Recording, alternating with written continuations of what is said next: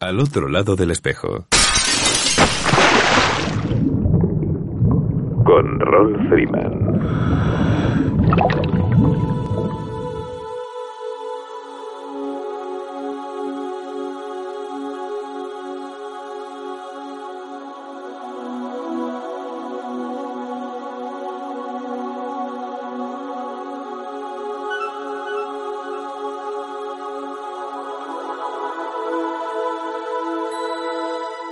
Amigos, saludos alados y bienvenidos a una nueva edición de Al otro lado del espejo. Un programa que hacemos con cariño para ti desde lo más profundo de un océano lleno de inagotables emociones. Deslizándonos libres e ingrávidos, surcamos cada semana las ondas del ciberocéano en nuestro virtual submarino amarillo bajo la cota cero. Emitiendo para el mundo desde el 107.3 de Radio El Campello y el 87.5 de Onda Cartagena. Y como siempre, desde ivox.com.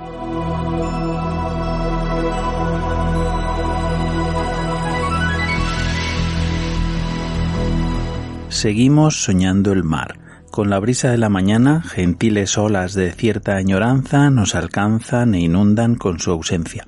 Sentimientos de serena morriña de estar ante su imponente presencia. Aquellos que por distancia y ahora también parados o circunscritos a una movilidad limitada dentro de un territorio, al que no llega ninguno de los brazos del océano, sentimos la necesidad fundamental de visualizarlo o proyectarlo en nuestro más profundo interior. Forma parte de nuestras constantes vitales. Será por eso que quizá dediquemos gran parte de nuestro tiempo consciente al mundo marino y submarino. Hay muchas maneras. En estos extraños tiempos que corren tenemos la capacidad de mantener vivo el vínculo que nos mantiene unidos al mundo acuático. Hay multitud de canales o vías por las cuales seguir ligados a la actividad. Un curso, un seminario, un encuentro entre apasionados como nosotros, quizá una película o un programa de radio, como nos ocurre a todos los que hacemos al otro lado del espejo. Y también mantenemos el nexo con el Padre Mar, aun cuando no somos conscientes. Su presencia forma parte intrínseca de la enrevesada psique que teje cada noche los sueños que nos acompañan. Está presente de una forma absolutamente rotunda, directa o indirectamente. No podemos ni queremos escapar a su intensa y viva presencia. Por eso, cuando alguien me pregunta si tengo ganas de volver al mar, sencillamente le digo que ya estoy allí. A pesar de la distancia y el tiempo, seguimos más que nunca soñando el mar. Bueno amigos, pues roto el silencio de esta noche de sábado, comenzamos con el plan previsto para las sucesivas inversiones de esta noche. Este es nuestro briefing. Dando un toque de campana hablaremos de tiburones y mucho con Fernando Reis de la SARC Educational Institute, experto en tiburones y responsable por España de la campaña Stop Finning EU. Mis amigos los peces, biología marina desde la Escuela de Buceo Zoea de Madrid con Inés García. Cuéntame un pecio, un viaje en la historia y una inmersión en los restos de un naufragio, de la mano de Alejandro Gandul. Buceando con Silvio Diver, que nos invita a descubrir la apnea a través de un multirécord del mundo. Carlos Coste, Octavo Blue Drinks Virtual, un encuentro con Mónica Alonso, Planeta Profundo e Isaías Cruz, Maco Paco, impulsando y explicando la campaña de iniciativa ciudadana y democracia directa para la prohibición del comercio de aletas de tiburón de la Unión Europea, Stop Finning EU. Ya os decíamos que habría muchos tiburones en este programa. Materia reservada, espacio divulgativo de la Asociación Océano Alfa en su campaña Reservas Marinas, Garantía de Futuro, que presenta la técnico medioambiental Gloria Delgado. Y con nuestra mirada al pasado y la agenda de propuestas nos daremos felizmente por buceados una noche más. La foto de la semana es una magnífica imagen de un buceador atravesando el corredor que va desde el comedor hasta la popa de un naufragio, con la luz entrando por sus ventanos y creando una mágica ilusión del pecio Umbria, que reposa en aguas del Mar Rojo en Sudán, y es cortesía de Carlos Martínez. Todo listo para la inmersión, un ok y saltamos al agua.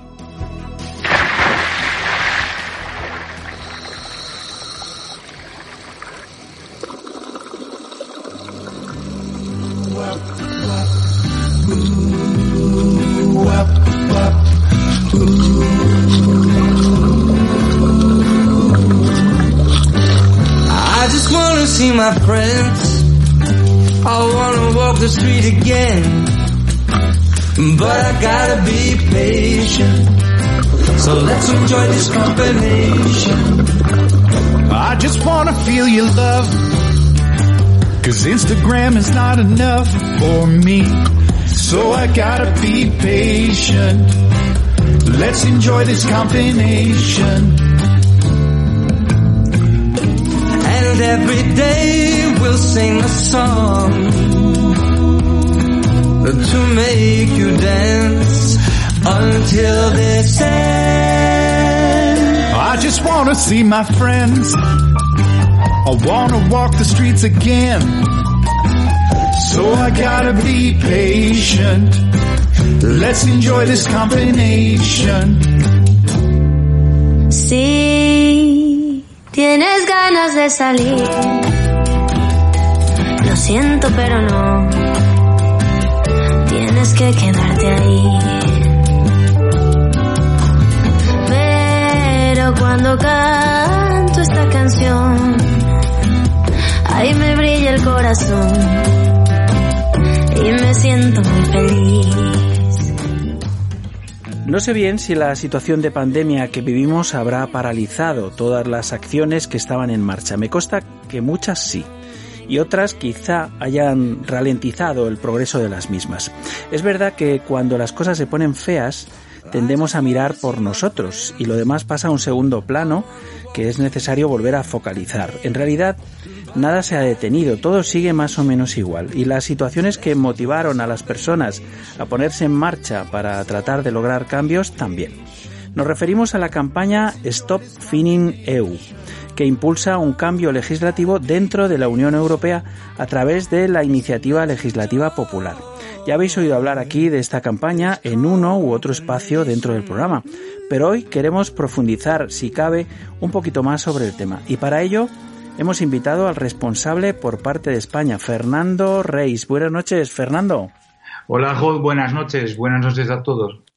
Bueno, Fernando Reis es un reputado conservacionista, ambientalista y experto en tiburones a los que estudia y conoce bastante.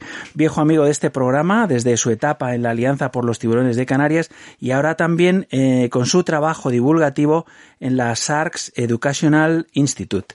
Eh, Fernando, ¿por qué los tiburones? ¿Qué te apasiona de ellos y, y por qué elegiste implicarte especialmente con esta especie y no con las lubinas o las doradas, por ejemplo?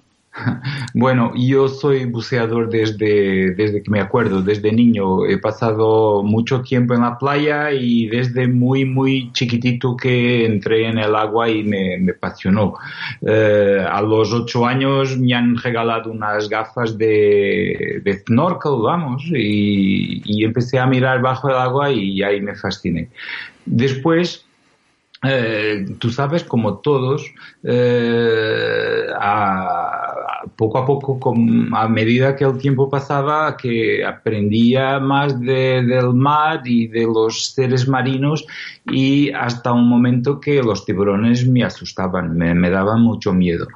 Un día, buceando eh, en un primer en mi primer viaje a Maldivas buceando por ahí pues eh, mejor eh, sí haciendo snorkel eh, veo un tiburón chiquitito y el tiburón se asusta y, se, y huye. Y yo huyo en la dirección opuesta por supuesto porque me tenía mucho miedo. Yo Claro. tenía mucho miedo. Y entonces eh, eso me sorprendió porque porque huía el tiburón de mí que es un animal tan si es, si, si es un animal tan peligroso porque huye. Y a partir de ahí me, me interesé, me empecé a estudiar, bueno, eh, y todo. Yo creo que ya lo conté muchas veces, estuve en Sudáfrica, eh, viajé un poco por todo el mundo, tuve la suerte de poder hacer, hacerlo y al final eh, me, me, me, cambió la vida, ¿eh? me cambió la vida. y yo, yo entiendo que los tiburones son los depredadores la cúspide de los océanos y eso todo, todos lo saben, lo saben y, y, por eso tiene un papel de reguladores del equilibrio marino. Son los arquitectos de la vida marina. eh, ¿Qué tendrán los tiburones que atrapan, o mejor dicho, cautivan literalmente al buceador que nada con ellos?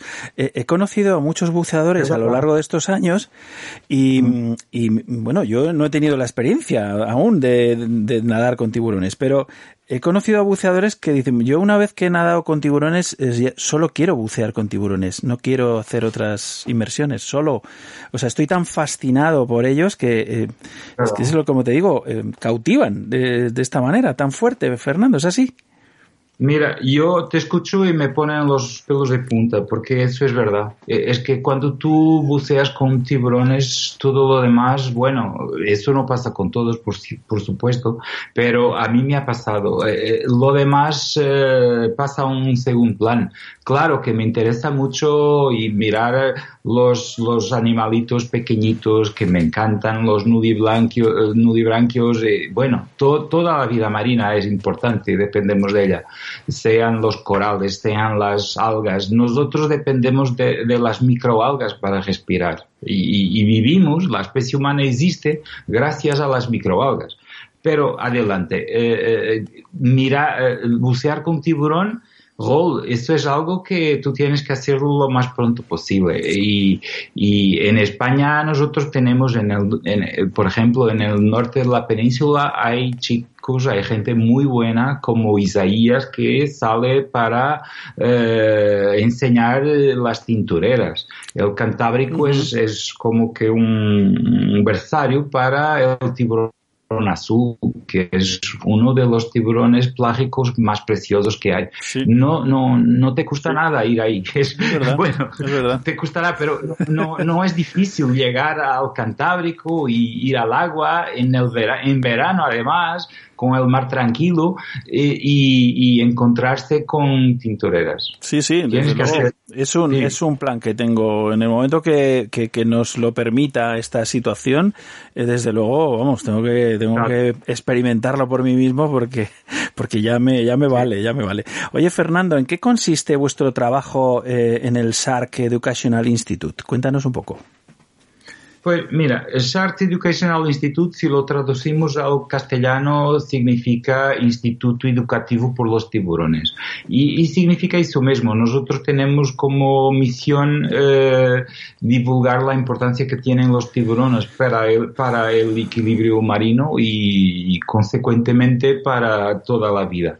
Eh, como en cualquier hábitat, sea terrestre o marino, los depredadores de la cúspide de, de cada uh, red trófica son fundamentales, son esenciales para mantener eh, el castillo de naipes de pie. Si, quitamos eh, los depredadores la cúspide, y eso ha pasado en algunos hábitats aquí en la península, por ejemplo, con el lince ibérico, perdemos todo lo que está por debajo. Los conejitos, perdemos toda la vida. Eh, la vida se va si, si, si quitamos el depredador la cúspide. En el mar, en los océanos, es, es lo mismo. Existen actualmente más de 500, eh, alrededor de 540 especies. Yo eh, no estoy muy seguro, pero serán 538 o 541-42. Uh -huh. eh, tenemos un, un, amigo muy, muy, muy bueno que lleva una estadística de las últimas descubiertas de las especies de tiburones, que es Toño de, de Galicia de Vigo uh -huh, uh -huh. y él eh, lleva muy muy actualizado y yo por las últimas lecturas que hizo, que, que hizo de sus eh, datos creo que estamos muy cerca de los 540 de las 540 especies distintas -huh. entonces eh, es, es, es, así eh, en cada hábitat hay una especie de tiburón en todos los océanos en todos los hábitats que más o menos es, es regulador y es el, el, regulador de la retrófica. Sí, bueno. sí. Está clarísimo. Eh, una pregunta, Fernando. ¿En Europa se consume tiburón en cualquiera de sus modalidades? ¿Se come el tiburón? Desafortunadamente sí, eh, y, mucho más de lo que nosotros pensamos. Bueno, si vamos a los supermercados aquí en España podemos ver eh, mucha gente que compra y que consume tiburón sin saberlo. Eh, mira, basta tenernos una mascota y si compramos galletas para el perrito o para, lo, para los gatitos, igual ahí está carne de tiburón. No me digas. Pero peor que eso, peor que eso es ir, por ejemplo, al Reino Unido, llegar a Londres y salir a la calle de fiesta, bueno, cuando se puede, cuando pase toda esta pandemia, y, y ir a comer un plato muy, muy típico, muy popular ahí, que Sí. eh, son chips and frites, Sí, que, sí. eh, pap- papas fritas con mm, pescado frito, Sí, unos tubitos sí. de pescado frito, y ahí normalmente estamos comiendo tiburón también. Ah, mira, no sabía, pero pe- tenía entendido que la carne de tiburón no es precisamente muy saludable para, para el ser humano. Pues, Eh, todas estas pues, especies que son cúspide ¿no? de la cadena trófica no acumulan mucha, mu- todo lo malo, claro. Los tiburones tienen una característica biológica muy interesante. Eh, debido a su eh, largo tiempo de evolución como especies, llevan más de 450 millones de años en los océanos, todavía no existían los continentes como los, nosotros los conocemos, eh, existía un solo océano, Pantalaza, y este océano ya tenía los antepasados de los tiburones. Son animales de esqueleto de cartílago que no se reproducen como los peces que nosotros utilizamos normalmente como pescado en la alimentación, que son los eh, peces que todos conocemos, bueno, la lubina y todo lo demás, son peces de, eh, de esqueleto eh, óseo, de, de, de, huesos y, y, los tiburones no tienen huesos, los tiburones tienen un esqueleto de cartílago. Bueno, su evolución los ha hecho eh, depredadores de cada hábitat, de reguladores de cada hábitat, por supuesto, y entonces eso les hace que los ha transformado para reproducirse con pocas crías. Son animales que viven muchos años, son animales que cuando eh, tienen crías tienen pocas crías comparativamente a los demás peces de, de, de huesos, uh -huh. eh, de espinas y, y, madurez, eh, madurez, sexual muy tardía. Eh, muchos tiburones están eh, listos para reproducirse después de los primeros 20 años de vida. Y, y, por eso, pescar un tiburón no es lo mismo que pescar eh, una lubina. No es no hablo por la dificultad, hablo Claro. porque estamos capturando, estamos matando un animal que para llegar a esa edad, para llegar a ese punto, ha sobrevivido a mucho tiempo, mucho más tiempo, mucho más años. Claro. El hecho de que viven muchos años en el mar, pues eh, les, tra- eh, les trae también un otro problema que es que por su alimentación acumulan mucho metilmercurio, muchos otros metales pesados Claro. como plomo, etcétera. Ujú. Y eso es dañoso, es, es, es, es muy malo para la salud humana, claro. Claro, claro, estaba claro. Oye, Fernando, esta iniciativa de, de Stop Finning EU eh, es diferente a otras campañas anteriores en las que también se ha denunciado el, el famoso cercenamiento de las aletas de tiburón, lo que llamamos como finning, ¿no? Eh, ¿en, Exacto. ¿En qué consiste esta iniciativa? Mira, desde 2012 que la Unión Europea ha instituido una figura de democracia directa, de participación directa de los ciudadanos. Esta figura legalmente constituida a partir de 2012 se llama Iniciativa eh, de Ciudadanía Europea y puede llevarse a cabo a partir de números mínimos, legalmente mínimos establecidos entonces por la legislación europea en 2012, que eh, son siete ciudadanos individuales de siete países distintos de la Unión pueden eh, proponer a la Comisión Europea un cambio legislativo. Hmm. Y esta propuesta tiene reglas para seguir adelante a la discusión en el Parlamento eh, por los eurodiputados, por supuesto, si eh, logra tener el apoyo durante un año de un millón de eh, votos. Es decir, por eso decía al inicio y te explicaba, esto es una eh, iniciativa de democracia directa. Correcto. Todos los, todos los ciudadanos de la Unión Europea una vez que tengan conocimiento que esta y otras, hay otras iniciativas de ciudadanía europea muy, muy justas. Lo que pasa es que estamos todavía en inicio de acostumbrarnos a, a, a, tener opinión en democracia directa y nosotros pensamos, bueno, yo tengo que votar en las elecciones, en los políticos, en los partidos. Pues esto no tiene nada que ver con políticos, no tiene nada que ver con partidos, esto es democracia directa directamente una propuesta de un grupo de ciudadanos europeos de por lo menos siete países que propone un cambio legislativo a la Unión Europea.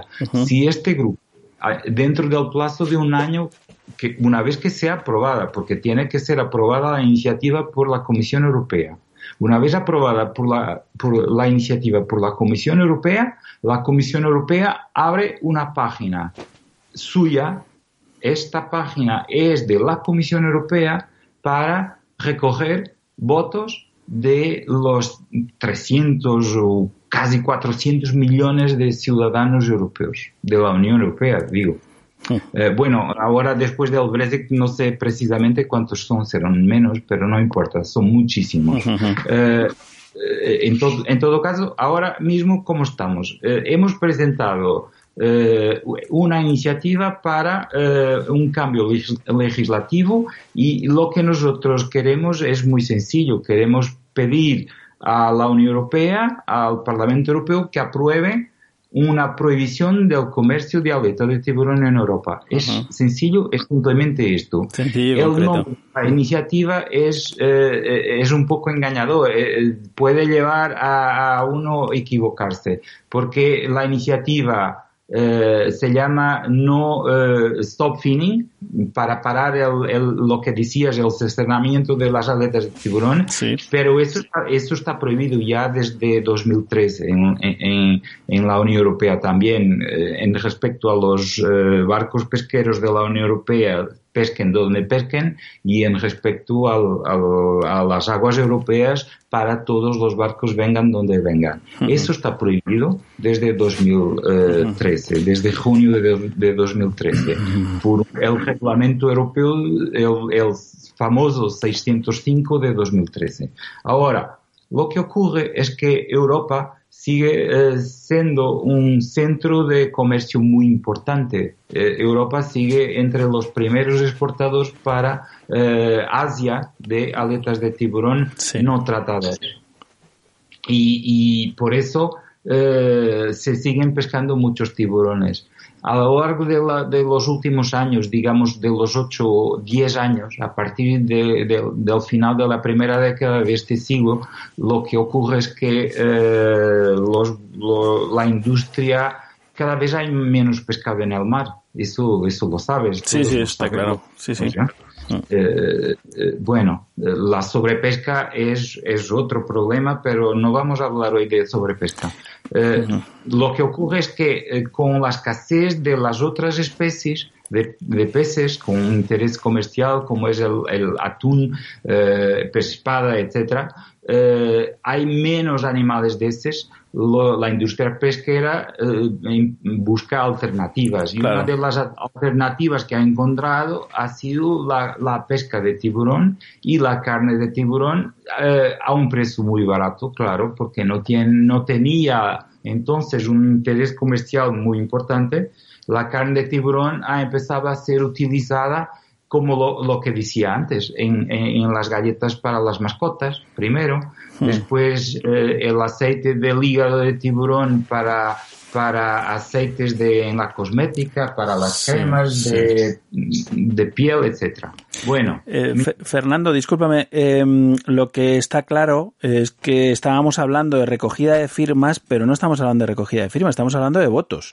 Estamos hablando No, de, de es- voto directo, voto directo que es muy importante. Yo esta mañana, por decirte algo, encontré que los servidores no estaban funcionando por por lo que los votos no podían llevarse a cabo. Saltaba un mensaje. Eh, luego a media mañana ya, ya empezó a funcionar eh, y tal, pero ha habido ahí un tiempo, no, no, no, no quisiera pensar en algún tipo de boicot, aunque no sería la primera vez.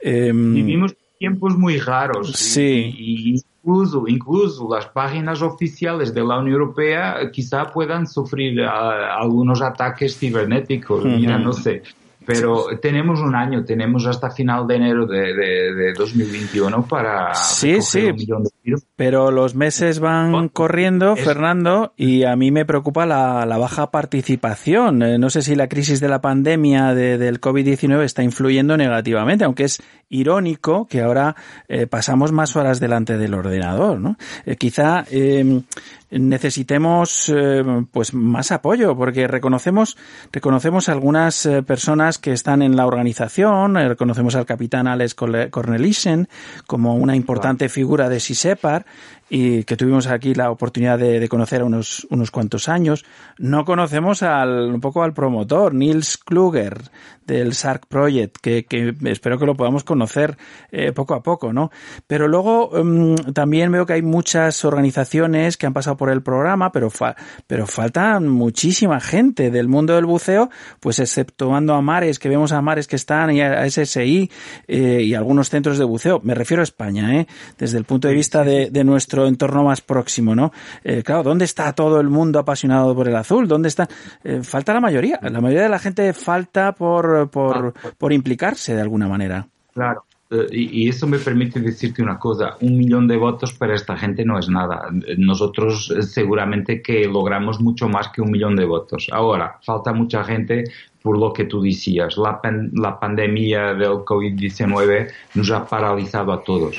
Estamos con fronteras cejadas, estamos, eh, no podemos viajar, los aviones en tierra, la gente está muy, muy preocupada. Eh, eh, mucha gente lleva dos meses sin poder salir de casa o, o solo simplemente puede, podemos salir a la calle por motivos eh, muy bien explicados. Entonces, mira, esto nos ha paralizado, ha paralizado el mundo completamente. Eh, y yo creo, después, nosotros presentamos la iniciativa a la Comisión Europea ah, en diciembre del año pasado. En el último día de diciembre, eh, el día 31 de diciembre, recibimos la respuesta de la Comisión Europea con la aprobación de la iniciativa, diciéndonos que pronto que tendríamos una página en, en la internet, en su, en su web, por supuesto, eh, para eh, la recogida de votos. Y eh, la recogida de votos empieza el primero de febrero de este año. Hmm. Y la crisis viene un par de semanas Sí, después. inmediatamente después, claro, es verdad. Y mm, tampoco nos, no nos ha dado tiempo de en- arrancar y de, de iniciar las campañas que teníamos al inicio planeadas, que, era, eh, eh, que eran campañas de contacto directo, de ir a las ferias, de ir a exposiciones, de hacer festivales, de, de hablar con la gente directamente, de ir a los centros de buceo. Los centros de buceo están cerrados. Eh, empiezan ahora en Canarias a- un poquito, pero... Pero, todas las- Fer- Fernando, han, han habido foros, foros importantes en los que, en cuanto a la comunidad de buceadores, se han, se han reunido telemáticamente, como, como puedes comprender, que es la alternativa que todo el mundo está usando, eh, y se han reunido la gran mayoría de la comunidad del buceo en España, pues para redactar, por ejemplo, un manual de buenas prácticas eh, para los centros de buceo y un poco eh, enfrentar esta situación, ¿no? Eh, esta campaña se puede muy bien eh, mover a través de redes sociales, eh, puesto que eh, lo que se pide y esta iniciativa eh, digamos que se, se hace de manera telemática, o sea que, que hay que aprovechar, hay que aprovechar la, la coyuntura. eh, en fin, si la vida te da limones, pues hay que hacer limonada con ella. Claro, claro, claro, Así- pero es verdad, es verdad, tienes razón. Lo que pasa es que esta campaña no ha tenido un, programa de, comunicación eh, desde inicio, un programa de, de ¿cómo, cómo decir? Un plan de, marketing, un plan de, publicidad para llegar a la gente. Eh, eh, la gente está, eh, claro, decía, preocupada con, con, la sanidad pública en primer lugar. Después, los que vemos que se mueven con, en, la web, la, la, mayoría de los más dinámicos ya, ya han firmado la iniciativa. Eh, eso seguramente, eh, no tengo la menor duda, hay mucha gente buena implicada. Nosotros llevamos ahora en España casi 3.500 eh, 3.500 votos. Mm. Eh, pero estamos, mira, a nivel global tenemos 82.000 votos, 82.521 ahora mismo.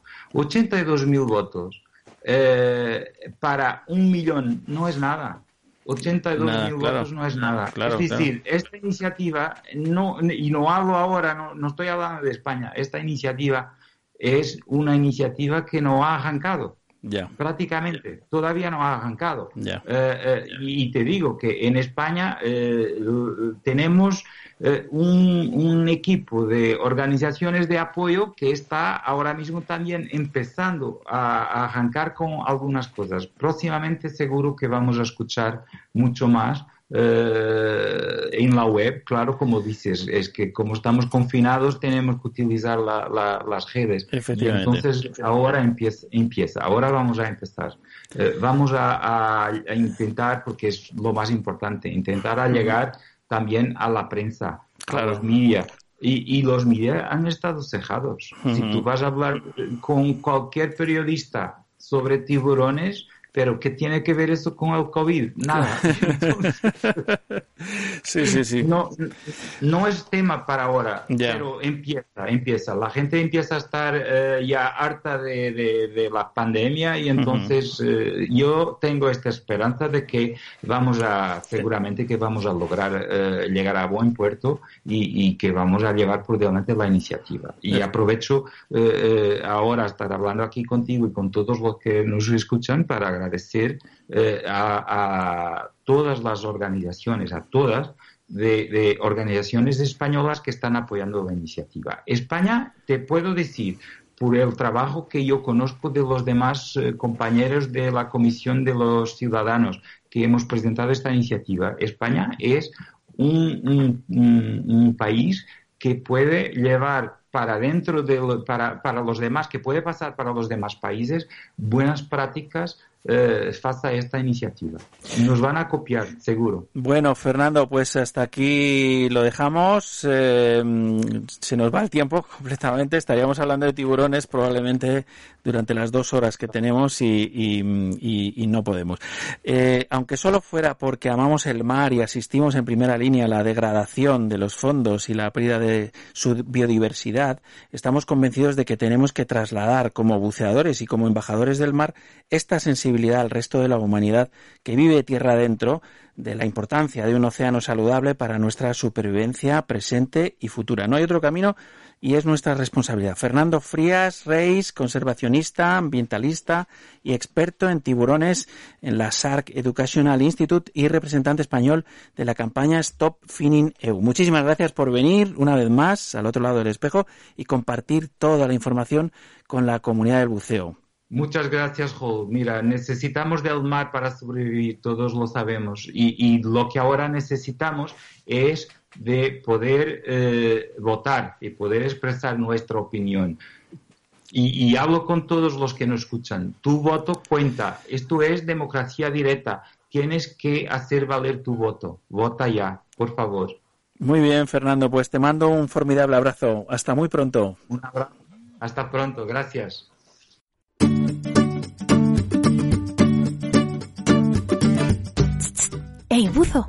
¿Sabes todo lo que Dan Europe viene aportando al mundo del buceo? Seguro que sí. Somos casi medio millón de buceadores de todo el mundo apoyando a la organización que más se preocupa por la seguridad de todos. Investigando y desarrollando procedimientos que tienen en cuenta tu personal fisiología y el perfil de tus inversiones. Y ahora nos toca echarles una mano. ¿Qué cómo? Súper fácil, manteniendo tu afiliación por solo 25 euros al año, con un montón de ventajas solo por ser miembro de esta increíble organización. como su línea de emergencia 24/7, consulta médica, asesoramiento legal y un montón de recursos formativos sobre medicina y seguridad del buceo. Multitud de descuentos especiales a la hora de adquirir tus equipos, salir a bucear o comprar productos y merchandising en la tienda Dan. Además, cuando llegue el momento de volver a bucear, estar afiliado a Dan Europe será la mejor opción para obtener la mejor oferta en tu seguro obligatorio de accidentes de buceo. Si siempre habías elegido como buddy a Dan Europe, ayúdanos renovando tu afiliación ahora por solo 25 euros. Y si es la primera vez, descubrirás que ser buzo Dan tiene la mar de ventajas. Por una organización que vela como nadie por tu seguridad como buceador. Afíliate ahora a Dan Europe. Estamos de enhorabuena. Al otro lado del espejo, por fin sonará junto al mar. En Radio El Campello. Ahora puedes escuchar la radio del buceo y el mar también en la zona de Alicante. Sintoniza Radio El Campello en el 107.3 de la FM de tu receptor. Como siempre, la noche del sábado a las 22 horas. Si te apasiona el mundo submarino y el mar, al otro lado del espejo es tu programa.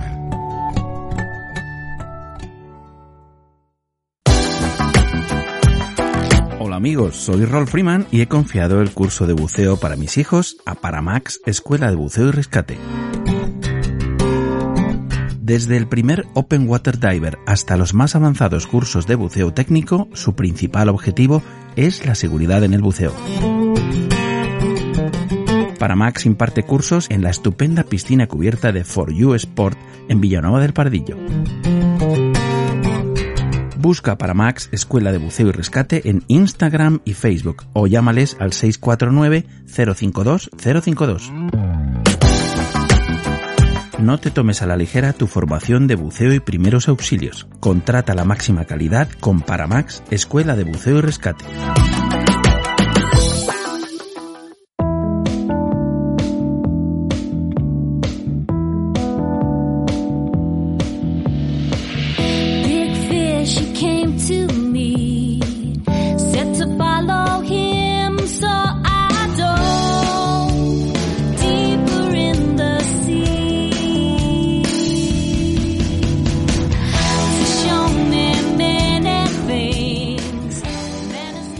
Nuestra pasión por el mundo submarino nos impulsa una y otra vez a sumergirnos en busca de increíbles sensaciones, que se multiplican cada vez que encontramos una nueva especie ahí abajo, a veces conocida y a veces no, aunque esto último deja pronto de ser una incógnita, habida cuenta de la inquietud por el conocimiento que siempre nos acompaña. Y como siempre, cada semana tenemos mis amigos los peces, el espacio de biología marina que nos llega desde la Escuela de Buceo y Biología Zoea de Madrid con Inés García como bióloga de cabecera.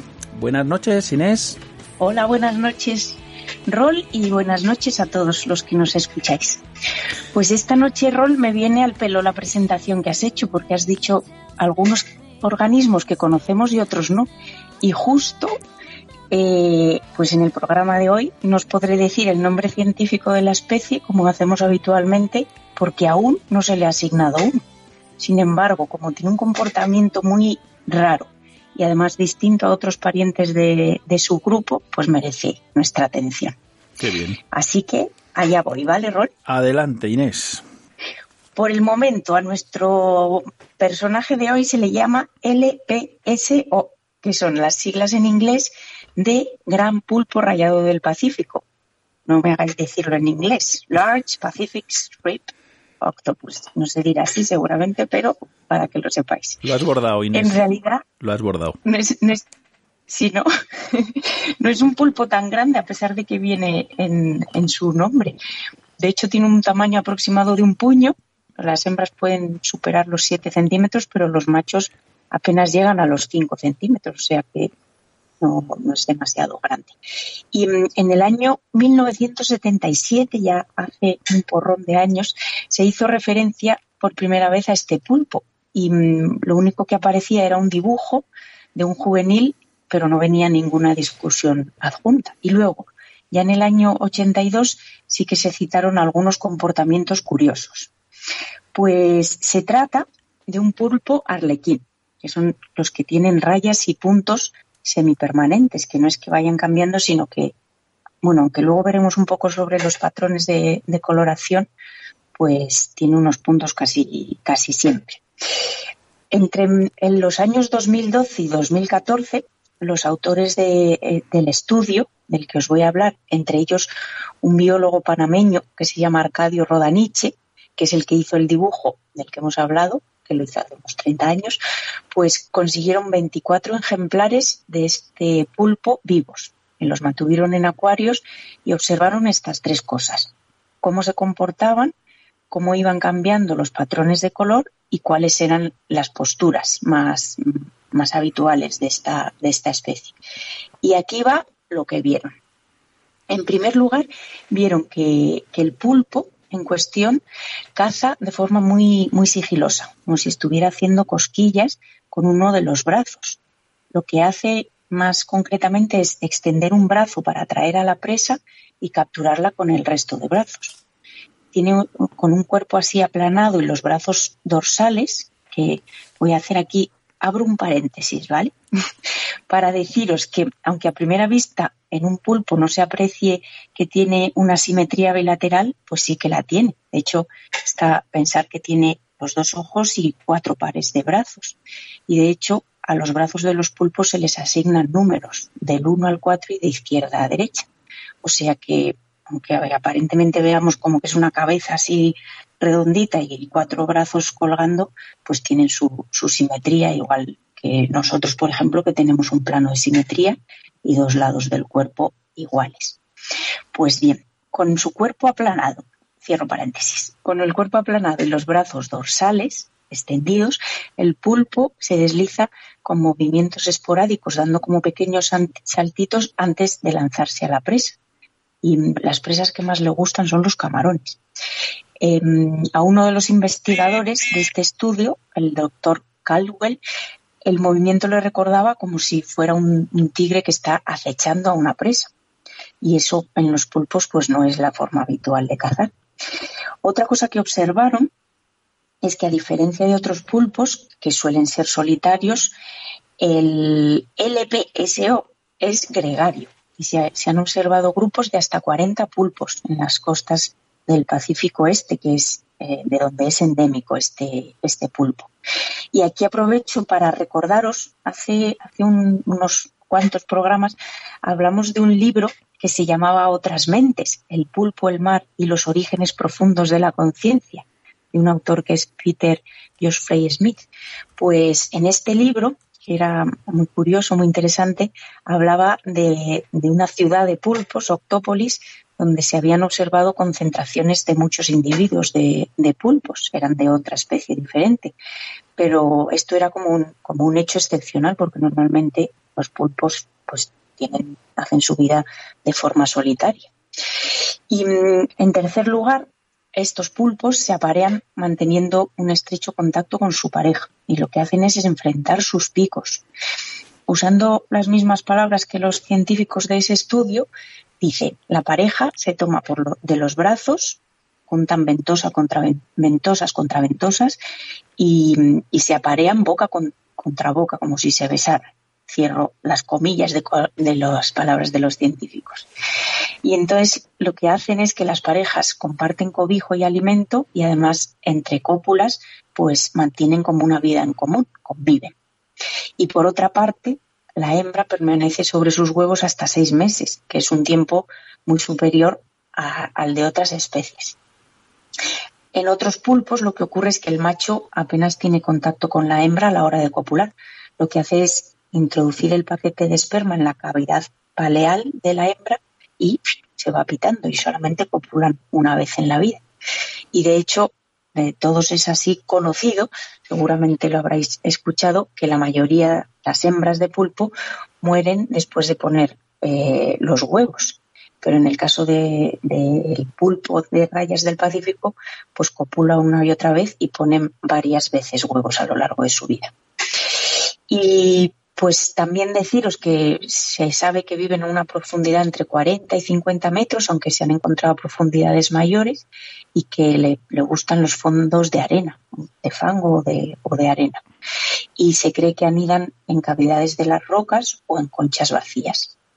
Y los colores que muestra su cuerpo contrastan mucho, desde blanquecino o pálido hasta negro, y luego hay una variedad enorme de, dibujos de rayas, manchas y de textura lisa o rugosa. Y os animo, si tenéis tiempo, a que, a que busquéis el, el artículo, que, que podéis leerlo entero en la red.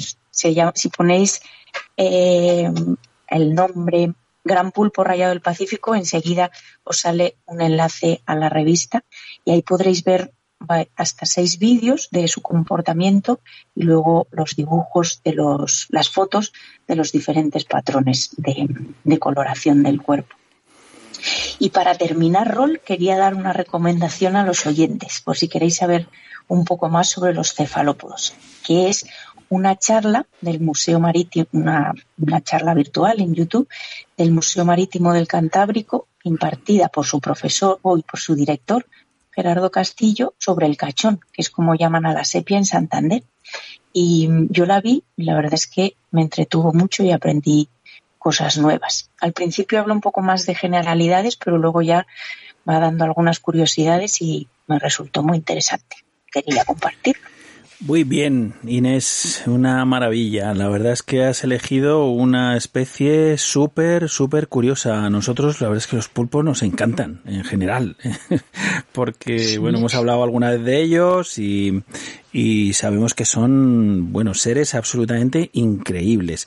Luego has hecho una recomendación también de un libro y, y yo te he hablado de otro que, que, que, que- me he leído que es muy, muy interesante también, que se llama El alma de los pulpos, ¿sabes? De, Sí. de Simon Ese Gómez. todavía no he tenido oportunidad de leérmelo, pero me gustaría. Pues mira, eh, muchas de las cosas que describe en, en ese libro, eh, estaba yo buscando precisamente aquí el eh, vídeos, precisamente, porque visto, he visto datos sobre el pulpo que nos, eh, que nos has traído y he encontrado, eh, he encontrado algún vídeo, algún vídeo muy cortito y demás, pero sí que he visto otro que eh, en inglés eh, dice algo así como jugando con el pulpo gigante del Pacífico en el acuario en el acuario del Pacífico. Y es exactamente exactamente la interacción que cuentan en este en este libro del alma de los pulpos la interacción que tiene el pulpo con los cuidadores. Es espectacular. O sea es que hay que verlo ¿eh? o sea te voy a pasar el enlace para que lo para que lo puedas ver y lo vamos a compartir también en en el sitio de Facebook porque es absolutamente espectacular cómo el pulpo desde su, desde su acuario interactúa con los cuidadores, pero de una manera insistente, persistente. eh, bueno, son súper listos, son súper inteligentes estos animales. ¿eh? O sea, han dado mil pruebas de ello y nos tienen fascinados. Eh, de hecho, bueno, pues... Es eh, verdad que si, si acompañamos le- pues lo que se escucha en la radio con imágenes es, es, es alucinante. Parece que te lo dicen y, te, te parece así que sorprende, pero cuando lo ves dices, madre mía. Bueno, bueno, bueno, increíble. Pues nada, Inés, vamos a aprovechar los minutitos que nos quedan eh, para dar un giro inesperado A todo esto, para sumergirnos en el microespacio que añadimos al tuyo siempre como una rémora y que llamamos un océano de palabras, en el que, bueno, pues buscamos eh, estas palabras que de alguna manera están vinculadas eh, a, la, a la vida marina o por la que reconocemos también a la vida marina.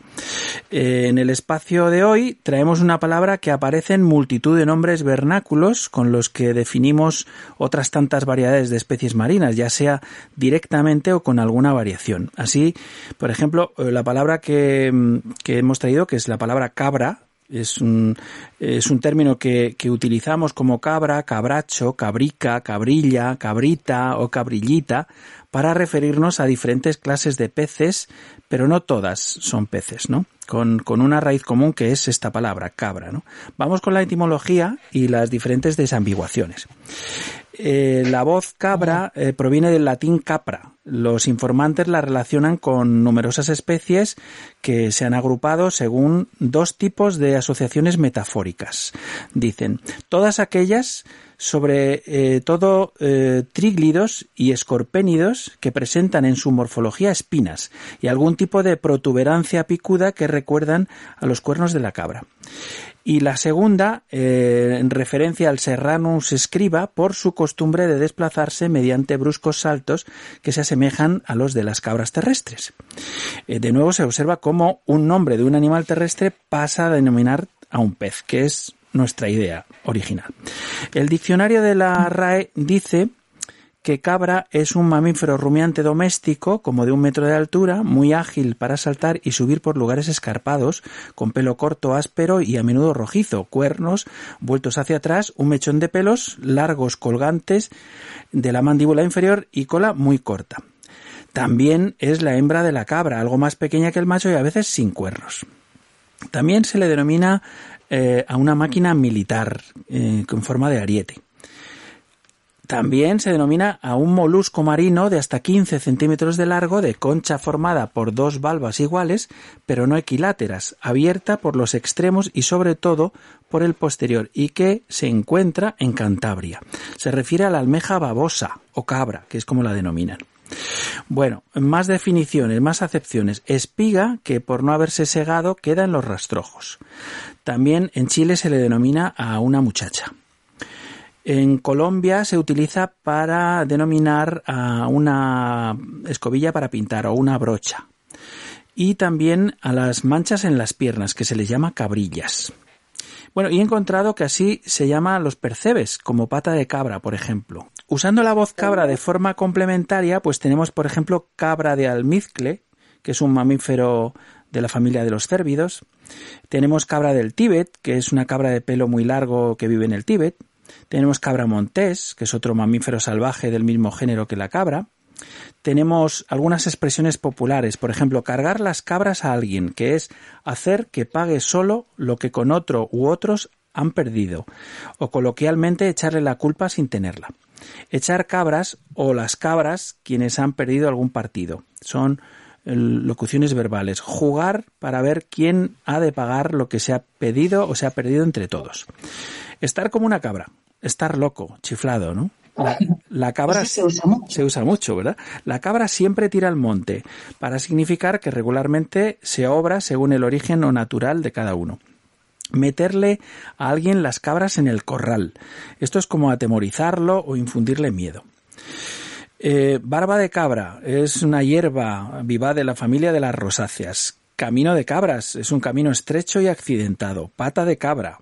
Instrumento de boj o de hueso con que los zapateros alisan los bordes de las suelas después de desvirarlas. Pie de cabra. En las bicicletas y motocicletas soporte retráctil para mantenerlas en pie cuando eh, están paradas.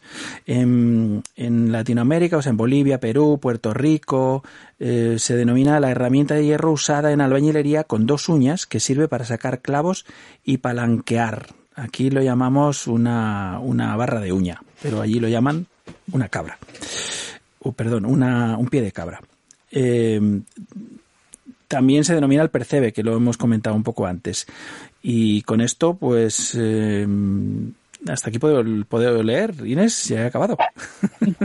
Muy interesante, ¿verdad? Pues nada, aprovecho para mandaros un saludo fuerte a todos los oyentes y daros ánimo para, bueno, aprovecharemos para seguir investigando y, y disfrutando de, de, de estar en casa y tener un poquito más de tiempo. Muy bien, Inés, pues nada, nos vamos a despedir como siempre con música y hacemos un poco alusión a, a esta, a esta palabra. Y a mí se me ha ocurrido que la cabra más famosa es la cabra mecánica. Ahí lo llevas. y he elegido un tema que no se llama cabra, que, pero se llama agua, que también nos viene el pelo. ¿Vale? Muy bien. Pues nada, un, Un besito. para todos. Un besito y hasta la próxima. Chao. Adiós. Me suda verte llorar, menos meas. Me suda una opinión que no he pedido. De entre el humo del tópico fuego extinguido me descubro quemado como el árbol caído. Agua. Agua. Agua.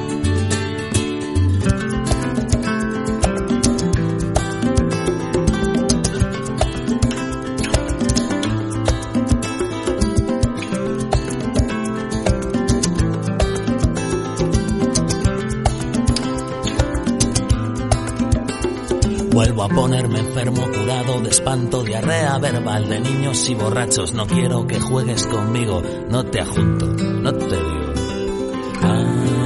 Agua. Agua. Escupo el 65% de mi ser en caudal sin medida que ahogue tu sed, cuerpo, sangre, palabra, saliva, agua. Pa' que te bebas la pena como si fuera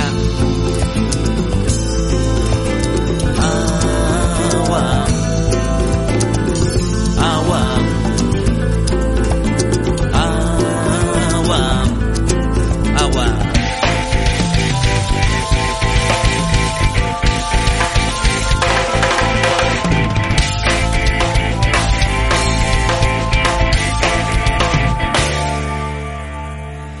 Si nos preguntamos qué le hace especial a cada punto de inmersión, encontraremos siempre una respuesta fácil, puesto que el mar, cambiante y caprichoso, le otorga en cada ocasión un sinfín de matices nuevos y diferentes a la vez, que consiguen sorprender al buceador y conferir una singularidad al espacio a reexplorar.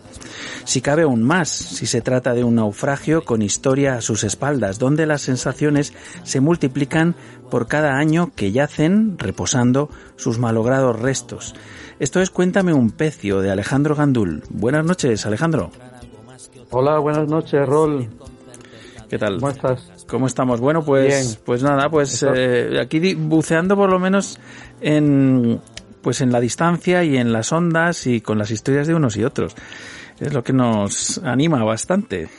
Pero vamos, que es- Bueno, sí, y a- la idea es que, que bueno, que en la sección de Cuéntame un precio, pues cuando volvamos a la normalidad, pues anime a nuestros amigos a, a visitar estos lugares. pues sí, que tenemos unos cuantos ya ahí apuntados en la recámara.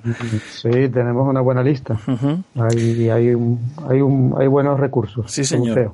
Pues vamos con el pecio de esta noche, Alejandro. Pues vamos a contar la historia de, de- de un barco que, que se le llama, le llaman actualmente el Titanic del Adriático. O sea, ya te puedes hacer una idea, ya se pueden hacer los oyentes una idea de por dónde va la historia.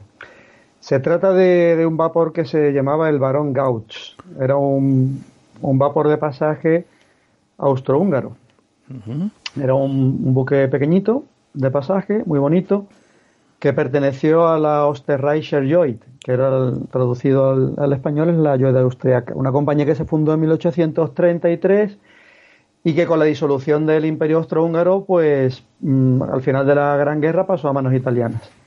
El, Barón Gauch eh, fue construido en 1908 en, en Escocia, los astilleros de Dundee, Gorley Brothers, y este fue, fue, parte de un encargo de, la compañía mm, junto a otro barco que se llamaba el Prince Hohenlohe, que se construyó también, también en Escocia, y, el, y, otro, y un tercer barco que era el Barón Brook, que se construyó en, en Trieste. En- entonces pertenecía al Imperio Austrohúngaro, no pertenecía a Italia, ¿no?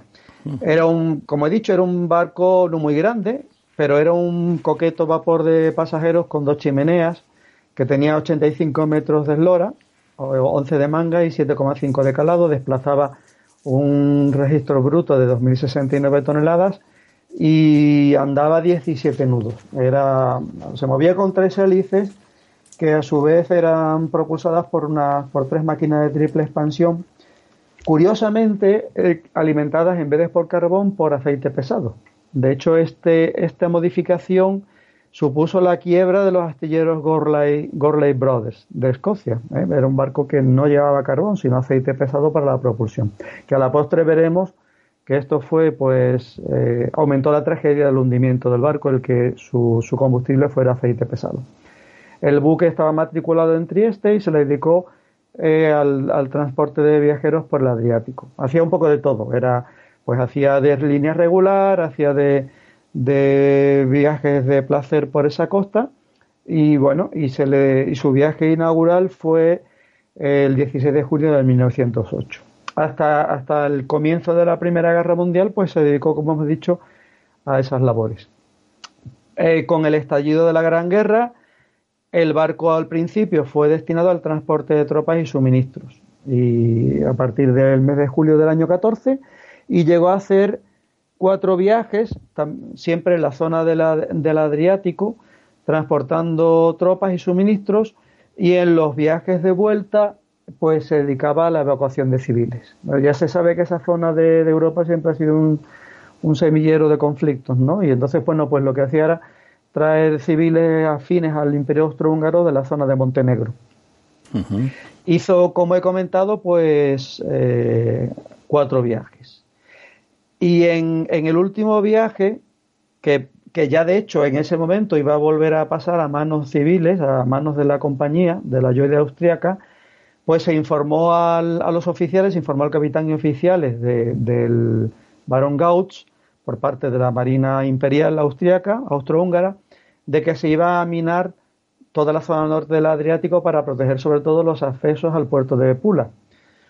Entonces, bueno, pues en este último viaje mm, ya embarcaba, embarcó 240 pasajeros y llevaba 66 miembros de la tripulación.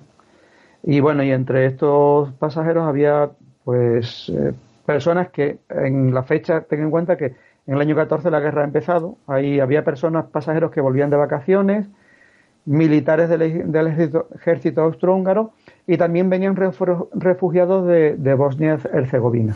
Iban hacia, hacia el norte, hacia Trieste.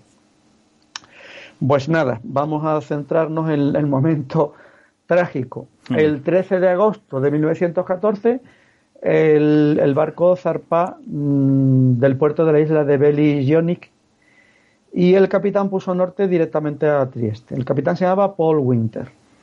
En, en ese momento, cuando va a suceder la tragedia, en el puente está el primer oficial Joseph Lupis de guardia. Y este hombre, pues, mm, ellos sabían que toda la zona norte de- del Adriático estaba eh, minada, ¿no? Y de hecho se había informado porque era, el barco era austrohúngaro, ¿no? Entonces, este hombre, el primer oficial, pues, sin informar al capitán y sin permiso de él, abandona el puente y vas a comer con los pasajeros de primera clase, agárrate. Dejando al mando, en ese momento, al segundo oficial que se llamaba Tense, que además era un, un oficial, pues parece ser que inexperto en, en estas labores. ¿no? El capitán estaba en ese momento descansando porque, bueno, pues había hecho su guardia. Eh, bueno, pues nada, eh, el barco se mete, lleva un rumbo erróneo y se mete mucho más al norte de lo que mm, debería ir, ¿no? Es decir, la zona minada pues se va a meter directamente prácticamente. De hecho se cruza con uno de los hermanos, con el Prince Hohenlohe, que desde, desde este otro barco de la misma compañía se quedan sorprendidos porque el barón Gauch pues va directo al, al campo de minas. Eh, se advierte al, al, al segundo oficial, pero este hombre pues no cambia el rumbo. Mm, Él conocía o no se sabe qué sucede, pero no cambia el rumbo, ¿no? Y bueno, a las 2.45 de la tarde, a las 3 menos cuarto de la tarde, a 7 millas de las islas, no sé pronunciar esto, Borgiuni, el barón Gauch entra a toda velocidad, ni más ni menos en el campo minado. O sea, los 17 nudos que daba se meten en el campo minado. Ay, madre. Eh, había un minador de, mm, de la misma bandera, de la Marina Austrohúngaro, el Basilix, que estaba en la zona y ve al barco entrar, ¿no? Y, y rápidamente pues les hace señales de advertencia mediante la- las sirenas. O bien no se escucharon o bien no se entendieron porque eh, hasta el último momento el, el segundo oficial Tense no se da cuenta del, del peligro y ordena eh, girar el, eh, el timón para salir a mar abierto. La cosa es que, bueno, como, será, como era de temer, estaba de lleno metido en el campo minado, el barco pues impacta con una primera mina, o mejor dicho, una primera, sí, bueno, el barco impacta con una primera mina, provocando una gran explosión en el costado de babor. Y bueno, se cree que esta segunda explosión es de una de las calderas. E inmediatamente el barco mm, se, se empieza a inclinar hacia babor y rápidamente se empieza a inundar. Bueno, imagínate, se imaginen los oyentes la situación, ¿no? En ese momento los pasajeros a bordo empiezan a entrar en, pan- en pánico, porque además el barco muestra claros síntomas de que se va a hundir inmediatamente. Se monta un caos rápido en general. El- los pasajeros se suben a los botes salvavidas cuando rápidamente, cuando to- todavía ni siquiera se habían preparado para, para, para ser arriados. Bueno, la- un, un desastre, ¿no? Ya visto la situación, muchos pasajeros saltan por la borda y para colmo, para colmo, lo que comenté al principio de, de, nuestras- de nuestro programa esta noche, el aceite pesado, que era el combustible que llevaba las calderas del barco, Mm. se incendia en la superficie del agua. Madre mía. Eh, con lo cual no solamente provoca irritación eh, en ojos, nariz y oídos a, a las personas que estaban en el agua y les impedía respirar, sino que en el momento que esto se incendia, pues muchos pasajeros y tripulantes, desgraciadamente, pues, pues incapaz de salir de, de ese infierno, pues mueren, mueren quemados, ¿no? O bien asfixiados. Fíjate, la situación es terrible porque Sí. Mm, mm. los botes no se pueden arriar, se quedan trincados a los, a los pescantes y el barco tarda no más de siete minutos en hundirse después de la primera explosión. Madre mía. La suerte de, de- de esta tragedia tan tremenda es que, bueno, en las cercanías había tres destructores de la Marina austrohúngaro que acuden inmediatamente a, a la ayuda, al rescate de las víctimas y se logran sacar a 159 personas del agua. Sin embargo, bueno, pues son 147 pasajeros, en su mayoría mujeres, niños y miembros de la tripulación, Mm. los que mueren en, en la tragedia. Madre mía. Sí, la verdad es que es un- Desastre. fue un desastre. Un desastre, sí. Y bueno, esta es la historia de, de nuestro barco. Si te parece, Ujú. vamos a pasar a contar la, la inmersión, que es muy interesante. Vamos a pasar a contarla. El, el barco fue descubierto en agosto de 1958 por una empresa que se llamaba Brodospas o Brodospas y está en, en una, entre una profundidad de 28 y 40 metros. La parte superior está en 28 y la más, parte más profunda en 40. Está en un fondo de arena y en posición de navegación. Eh, están bastante deterioradas, sobre todo la parte de las explosiones, Mm. y además en los años, los años 20 parece ser que la Marina yugoslava lo utilizó como para prácticas militares. No sabemos exactamente si le llegaron a, explosion- a mandar eh, o cargas de profundidad o algo similar, pero bueno. A pesar de todo el barco, de que está roto en varios trozos, el, el barco es eh, perfectamente, es decir, cuando le buceas distingues perfectamente que se trata de un barco. Está muy, muy, bastante completo. La visibilidad es bastante buena, puede alcanzar los, los 15, 20 metros, es raro, pero la media aproximadamente son unos 7 metros. La temperatura pues va a depender, ronda entre los 12 grados y los 28 grados. Es una zona que lo mejor es que no tiene apenas corrientes y debe bucearse desde, desde barco. Hoy, a- hoy día pertenece a aguas jurisdiccionales de, de Croacia. El buque se, recon- se recorre en gran parte, excepto, por la, par- eh, excepto la parte de la explosión, pero en- de hecho se conserva casi completo. Se puede entrar en su interior, aunque ha perdido mm, la mayor parte de los techos y los suelos. Eh, podemos distinguir en muchas zonas el suelo de madera. Es muy bonito, ¿no? Ver esa zona de los suelos de madera del, del barco. Se puede penetrar en el interior y hay zonas, como ha perdido, como he dicho, techo y suelo, hay zonas donde tú te colocas, miras a superficie y ves perfectamente como eh, otros accesos a, a otras estancias y la distribución interior. Se puede comprender perfectamente. El puente es espectacular. Se suele alcanzar en el descenso, es una zona donde se suele fondear. Sobre el puente hay uno de los mástiles caídos y la verdad que la visión del puente, que conserva todos los ventanales, sobrecoge. Y después, si la visibilidad acompaña, también podemos ver muy bien la proa. La proa está entera y es un espectáculo digno de ver. El recorrido por la cubierta es muy entretenido. Yo creo que no merece casi la pena meterse al interior, que además ganas mucha profundidad. El barco está lo suficientemente completo como para ser un buceo muy entretenido por la zona de cubierta y, toda la estructura superior, donde puedes ver casetillas, maquinillas, acceso a estancias, eh, maniobra de las anclas, lumbreras de la sala de máquinas, y en todo momento tú ves que es un barco. Es decir, no es una cosa que tú digas otros pecios que hemos contado, bueno, es que es chatarra, tal. No, no.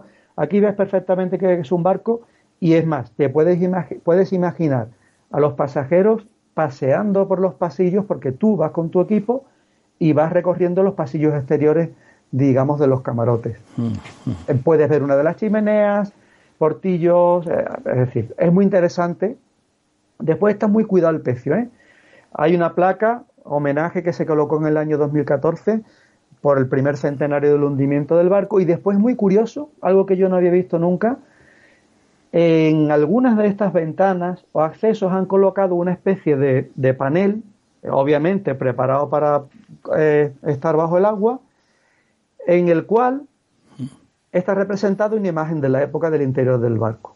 Y, y eso a los buceadores les permite en el mismo sitio reconocer cómo era esa estancia. Si, si, si los- nuestros oyentes buscan imágenes del interior del barco, pues es decir, vemos cómo era el barco. Como la estructura, como he dicho, se mantiene en pie, a pesar de que se han caído techos y suelos en gran parte, podemos imaginarnos en plena inmersión que estamos dentro del barco. Y después como vida, pues un pecio muy, muy, muy bonito. Muy- Porque muy colonizado de vida. Sí, sí. Estoy viendo. De esponjas, Sí. organismos marinos, mucho, mucha vida marina de peces. eh, Después, bueno, hablamos de crustáceos y demás. es- es- está también todo. Hmm. Creo que es una inversión mm, bastante asequible para todos. En los vídeos que he visto, he visto buceadores en técnico, Hmm.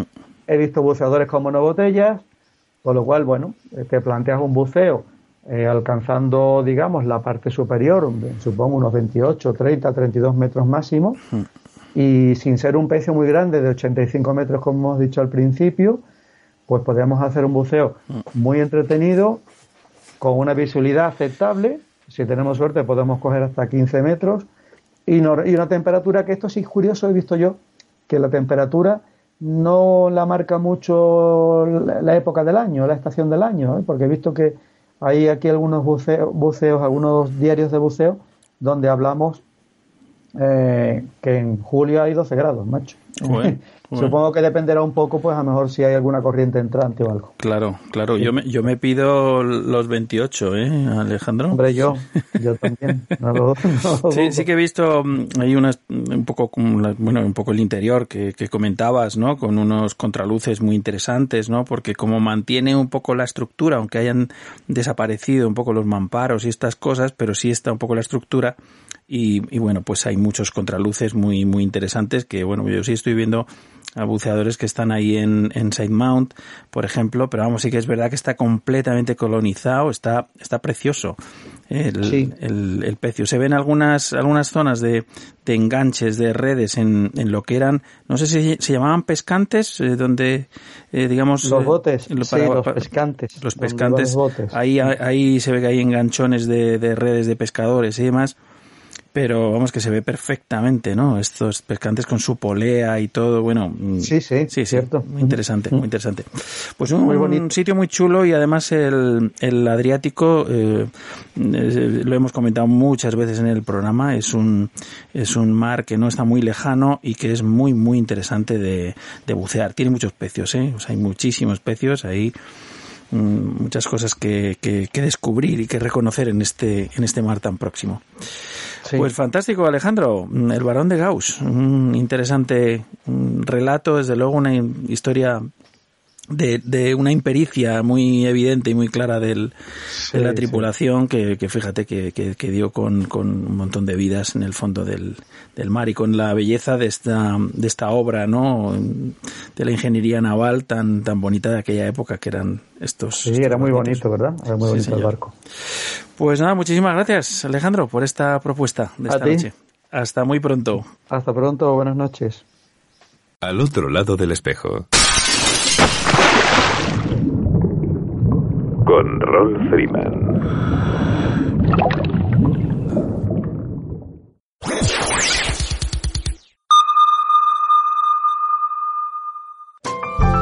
La comunidad del buceo está de enhorabuena. Seguimos sumando emisoras por el azul. Al otro lado del espejo ya suena junto al mar. Ya puedes sintonizar también en la comunidad de Murcia la radio del buceo y el mar en el 87.5 de la FM, Onda Cartagena, la primera del dial. Como siempre, la noche del sábado a las 22 horas. Si te apasionan el mundo submarino y el mar, al otro lado del espejo es tu programa.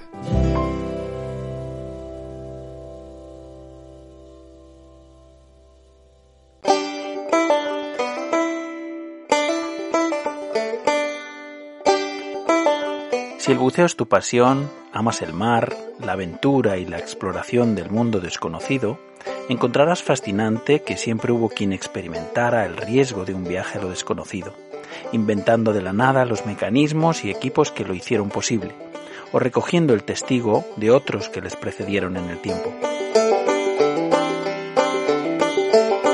La Historical Diving Society of Spain quiere ser la memoria viva del paso del tiempo, recogiendo el inmenso patrimonio cultural de la historia del buceo en España. Equipos originales, bibliografía y también las crónicas personales de aquellos que fueron sus pioneros y protagonistas. Formar parte de la Historical Diving Society of Spain es preservar su historia y su legado, un privilegio que nos cabe a los buceadores del presente. Únete a nosotros y ayúdanos a conocer y preservar nuestra historia submarina y la de los hombres de honor que la hicieron posible. Hazte socio de la HDS.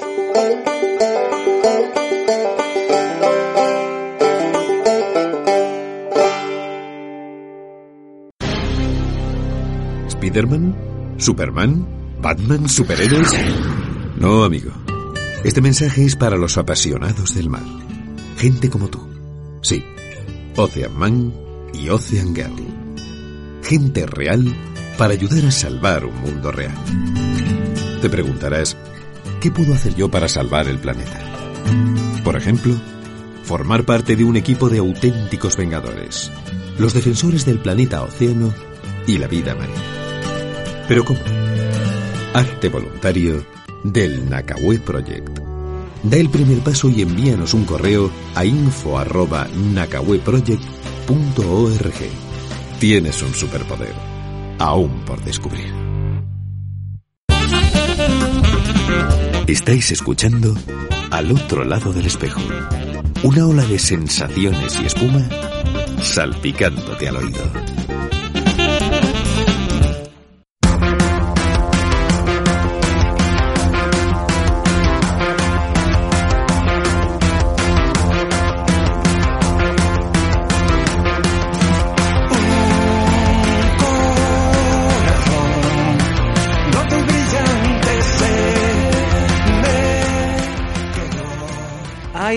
Un solo mar.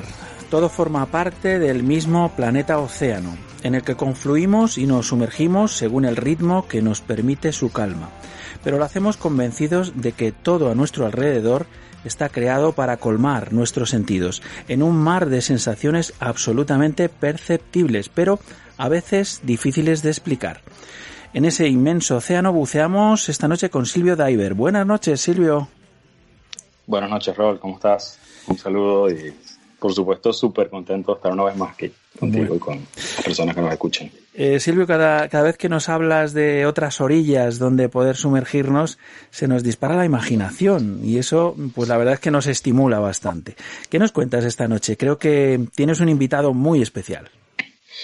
Así es, bueno, eh, he tenido la suerte y el privilegio de, de hacer contacto con un deportista venezolano, con Carlos Coste, muy reconocido en Venezuela, a nivel mundial por todos los logros que ha tenido. Y quería invitarlo para que conversara con nosotros, para que viéramos un poco cómo es la perspectiva del deporte de, de la apnea, que es lo que él practica, y desde el lugar en donde, en donde él la imparte. Pues si lo introduces, lo invitas al programa. Por supuesto que sí. Carlos, ¿cómo estás? Hola Silvio, hola eh, amigos de allá desde España, eh, lo- los saludos aquí desde el Caribe, desde el Mar Caribe, específicamente en la isla de Bonaire, donde vivo y desarrollo mi escuela. Buenas noches, Carlos. Un placer tenerte aquí en el otro lado del espejo y poder conversar contigo de, de apnea y de inmersiones en, en ese mar fantástico que es el Caribe, que lo tenemos eh, pues al otro lado también de, de nuestra de nuestra costa. Adelante, Silvio. Sí, bueno, eh, como siempre, nos gusta mucho que la gente tenga una idea de, de cómo es la vida de los que somos del mar, como se dice, de del otro lado del charco, como hemos dicho varias veces y en otras latitudes. Y bueno, por supuesto, lo ideal sería comenzar con que tengan una idea de, de quién es Carlos. Carlos, por supuesto, es un venezolano, nacido en el 76 en la capital de Venezuela, la ciudad de Caracas. Eh, es- inició sus estudios en la Universidad Central de Venezuela Y precisamente allí en la universidad fue donde se inició en el mundo de la apnea. Sería interesante que él más o menos nos contara desde cuándo lo practica y más o menos qué hizo que esta actividad le llamara la atención o si nació, como muchos de nosotros, eh, con esa inquietud por el mar desde sus primeros meses. Y bueno, desde, desde muy niño fui, fui un niño poco tradicional o poco, po- poco convencional, pues por la crianza quizás mis viejos me dieron mucha, mucha libertad, mucho contacto con la naturaleza, no me metieron miedo respecto al mar, al agua y la- lo desconocido, entonces siempre fui un poquito osado y atrevido. Gracias a Dios tuve suerte, no, no tuve accidentes graves, pero, pero era muchas veces muy atrevido en las cosas que hacía. Era el tipo de niño que hacía casas en los árboles, que exploraba la montaña, que se metía en las represas. Eh, era, era un poco aventurero y, me llamaba mucho la atención el agua y el mar, era una curiosidad para mí, pero no lo practiqué de niño, no practiqué apnea de niño, practiqué natación normal, nada competitivo, este, hacía un poquito de montaña, tenía hobbies no, no convencionales como la astronomía, este, era muy soñador, muy, siempre estaba visualizando cosas que quería hacer y me visualizaba como astrónomo en el futuro. Este, y- pero bueno, todo eso fue evolucionando con la adolescencia, ya en la universidad practiqué varios deportes, siempre deportes no convencionales, por ejemplo el rugby, practiqué judo, judo lo practiqué justo antes de, de- de meterme en la apnea, y eso ya fue ya en la Universidad Central de Venezuela, practicando judo, eh, en el mismo sitio donde se hace judo, en el mismo edificio estaban las piscinas de, de- de- de natación y de waterpolo y de clavados y de nado sincronizado y estaba el club de submarinismo también allí. Y uno, bueno, conoce gente, te llegan informaciones. Había un club de buceo muy, muy conocido en la universidad y uno de los más grandes del mundo, diría yo. En aquella época el club de la Universidad Central de Venezuela manejaba eh, miembros de aproximadamente más de 100 miembros activos en un mismo entrenamiento. Se podían tener entrenamientos de más de 100 personas. Y era algo muy bonito, muy interesante, pero yo nada más me llegaban algunos comentarios y me dio curiosidad, pues y un amigo de, la de, de- ingeniería, yo estudié ingeniería, eh, también estaba haciendo el curso introductorio en el club, me invitó a una clase, me dijo, mira, acompáñame para que pruebes. Y bueno, desde el momento que, que probé ese entrenamiento que me invitaron, eh, me quedé enganchado y prácticamente me sumergí de lleno en la apnea, tanto así que casi de inmediato dejé el judo, casi que al día siguiente no volví a asistir al judo, de una me metí de cabeza en las piscinas y después en el mar con, con el club de Casa UCB, se llama ese club. Todavía existe a duras penas con toda la crisis en Venezuela, pero todavía sobrevive. Este, y bueno, ahí descubrí todo lo que eran, se le llamaban en aquel momento las actividades subacuáticas. Era un club, no era un club de apnea, era un club de actividades subacuáticas en donde te ponían a correr alrededor de la universidad, a hacer una serie de ejercicios y después la apnea era como una habilidad más para poder ser un buzo scuba o ser un pescador submarino. Ujú. Y allí descubrí la apnea y, y- y- y me quedé pues hasta el sol de hoy. Perfecto. Eh, una pregunta, Carlos. Tengo entendido que más o menos a finales del año 96 fue que te iniciaste en la apnea, ¿cierto? Sí, eh, en el 96 fue que eh, hice ese primer entrenamiento de invitación que me hicieron en el club y me inscribí en lo que llaman el curso introductorio, que no es un curso de apnea como tal, era un curso como de capacitación física y técnica para después de, de unos seis meses te hacen un filtro y lo mejor es 25, de esos 100, aproximadamente 100, 100 aspirantes, los mejores 25 que pasaban el filtro tenían derecho a tomar el curso de buceo scuba y demás actividades del club. Y yo en ese interín de seis meses o más, creo que fueron más de seis meses, porque las piscinas a veces necesitan mantenimiento, que si cerraban por paro de la universidad, siempre era un poco inestable eso. Entonces no, normalmente no, el curso introductorio siempre se extendía más, pero uno se mantenía activo. Entonces salíamos a correr, salíamos a hacer crossfit, natación, íbamos al mar y allí conocí la pesca submarina en esos meses y me di cuenta que, que el tanque que uno se pone en la espalda para mí era algo opcional. O sea, todo, en principio el objetivo era hacer el curso Scuba, eh, eh, la certificación SEMAS, pero, pero en ese curso introductorio que me enseñaron a hacer lo básico de la apnea como parte de las habilidades, me di cuenta que, que, el buceo Scuba para mí no era algo tan importante, pues, o sea, empecé a disfrutar la libertad y el aspecto deportivo y mental que te da el buceo a pulmón, el buceo en apnea. Perfecto. En, el 98 tengo entendido que alcanzaste tu primer récord, si no entendí mal, fue un récord nacional.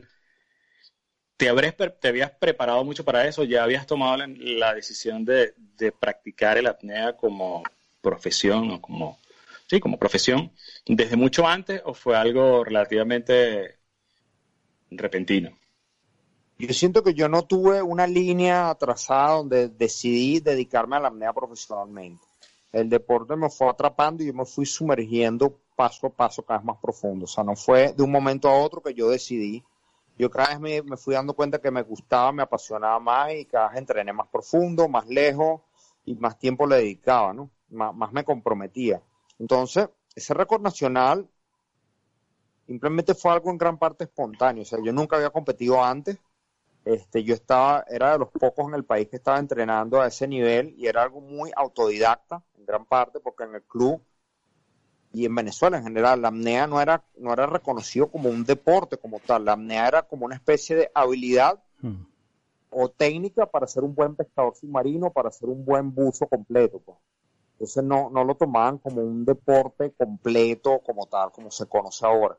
Entonces, este, yo empecé a entrenar porque me gustaba y sentía que, que, que podía hacer unas marcas y se dio una oportunidad, una competencia en donde habían varias pruebas. Había natación con aleta, había tiro al blanco, había varias cosas y, y había una prueba de apnea dinámica en, en el mar, o sea, apnea horizontal, distancia bajo el agua. Eso fue en el oriente venezolano, en Mochima. Y yo fui así como, como un novato, sin que nadie me conociera. Yo fui asombrándome de todos los equipos y de toda la gente que había allí. Recuerdo que había un chico con una monoaleta y para la época eso era algo demasiado exótico, algo ca- casi como un extraterrestre en la competencia.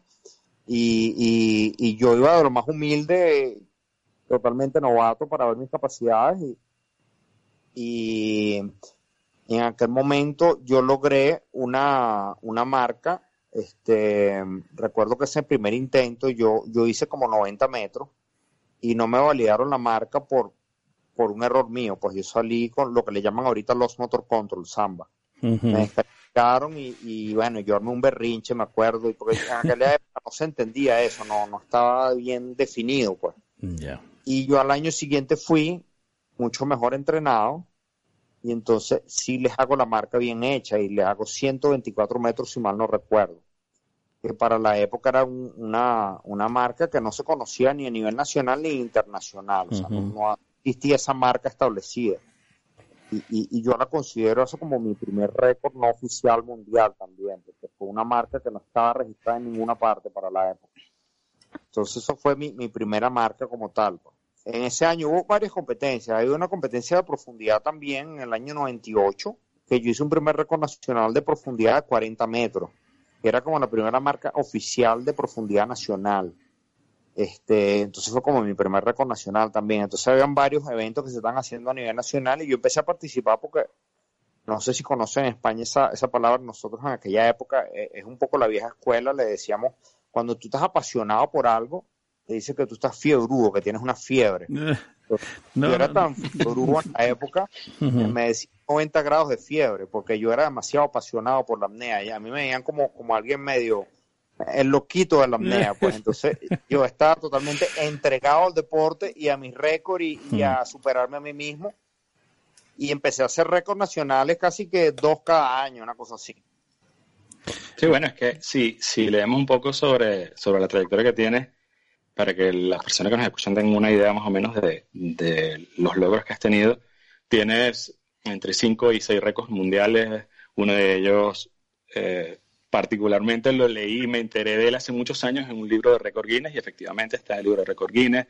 Fuiste el primer ser humano en superar la barrera de los menos 100 metros, porque obviamente estamos hablando de profundidad, en la modalidad de inmersión libre. Tienes, como, como acabo de mencionar, entre 5 y 6 récords mundiales bastante importantes. Tienes, por ejemplo, el de los menos 135 metros en modalidad peso variable, entre otros. Nos interesará saber cuál fue el más desafiante para ti. Bueno, déjame corregirte. eh, tengo en total 12 récords mundiales. Algunos han sido reconocidos por la IDA, otros han sido reco- reconocidos por Guinness y otros récords cuando en mis primeros años no había ninguna, ninguna ente que lo reconociera. Por ejemplo, ese primer récord de, de, de dinámica en el mar, eh, eso no habían tablas de ese tipo de récord, pero esa era la mejor marca para la época, esos 124 metros de apnea dinámica, si mal no recuerdo, año 98. Este, pero de los récords más especiales, mira, yo no, no tengo uno con sentido como tal, hay unos como, como quien dice simbólicos. Por ejemplo, el primer récord mundial que hice oficialmente, que fue el récord, récord AIDA de, de, de, de inmersión libre a 93 metros eh, en el año 2002, es mi primer récord oficial. Y, y logré dos récords esa misma semana, peso constante y, y- y inmersión libre. Después yo diría otro récord importante es cuando cuando por primera vez en un campeonato del mundo se hace un campeonato del mundo individual y gano el campeonato con un récord mundial, que eso fue en Niza en el año 2005, 105 metros en peso constante, ese es otro récord mundial en peso constante. Otro récord simbólico importante para mí sería el récord en las cuevas de México, en los cenotes mexicanos, cuando hice 150 metros atravesando una cueva, que fue récord Guinness en el año 2010. Y algo que, que puedo decir un récord que no fue mundial, pero que representa muchísimo para mí, es mi mejor marca en peso constante, que es el récord panamericano de 116 metros en peso constante, logrado en, en Grecia, Calamata, en el Campeonato del Mundo AIDA. Y representa mucho para mí porque ese récord ocurre años después de mi accidente. Yo tuve un accidente grave en 2006 Mm. y en el cual, bueno, puse, tenía, tenía un pronóstico reservado respecto a la recuperación de mis habilidades y mi posibilidad de volver al deporte. Y a pesar de eso, ese récord que yo hice en 2011 en, en, en Calamata superó mis mejores marcas que yo había hecho antes del accidente. Y es una marca que no ha sido superada hasta ahora a nivel panamericano. Sigue siendo un récord panamericano vigente, 116 metros en peso constante. Y, es algo que para mí representa bastante porque fue, fue la superación del accidente. Eh, eh, creo, Carlos, si no me equivoco, que solamente está superado por, por Herbert eh, por un metro. Mm, Nada más, una cosa así. Si, si los datos de Wikipedia no están equivocados, claro. No, yo pienso que Wikipedia está un poquito retrasada en algunas cosas. Pues sí, sí, seguro, eso es seguro. Estamos en el 16. eh, eh, por ejemplo, Alexei Molchanov, que es el que tiene el récord mundial de constante ahorita, tiene Mm. 130. Ujú. Y después 116 hay varias marcas, incluido Herbert, creo que Martin también logra marca de 120. Este, y hay otros atletas de, de- de la generación moderna que han Mm. logrado marca de 100. Por ejemplo, este William Trubrick tiene marca por encima, por debajo de 116 metros.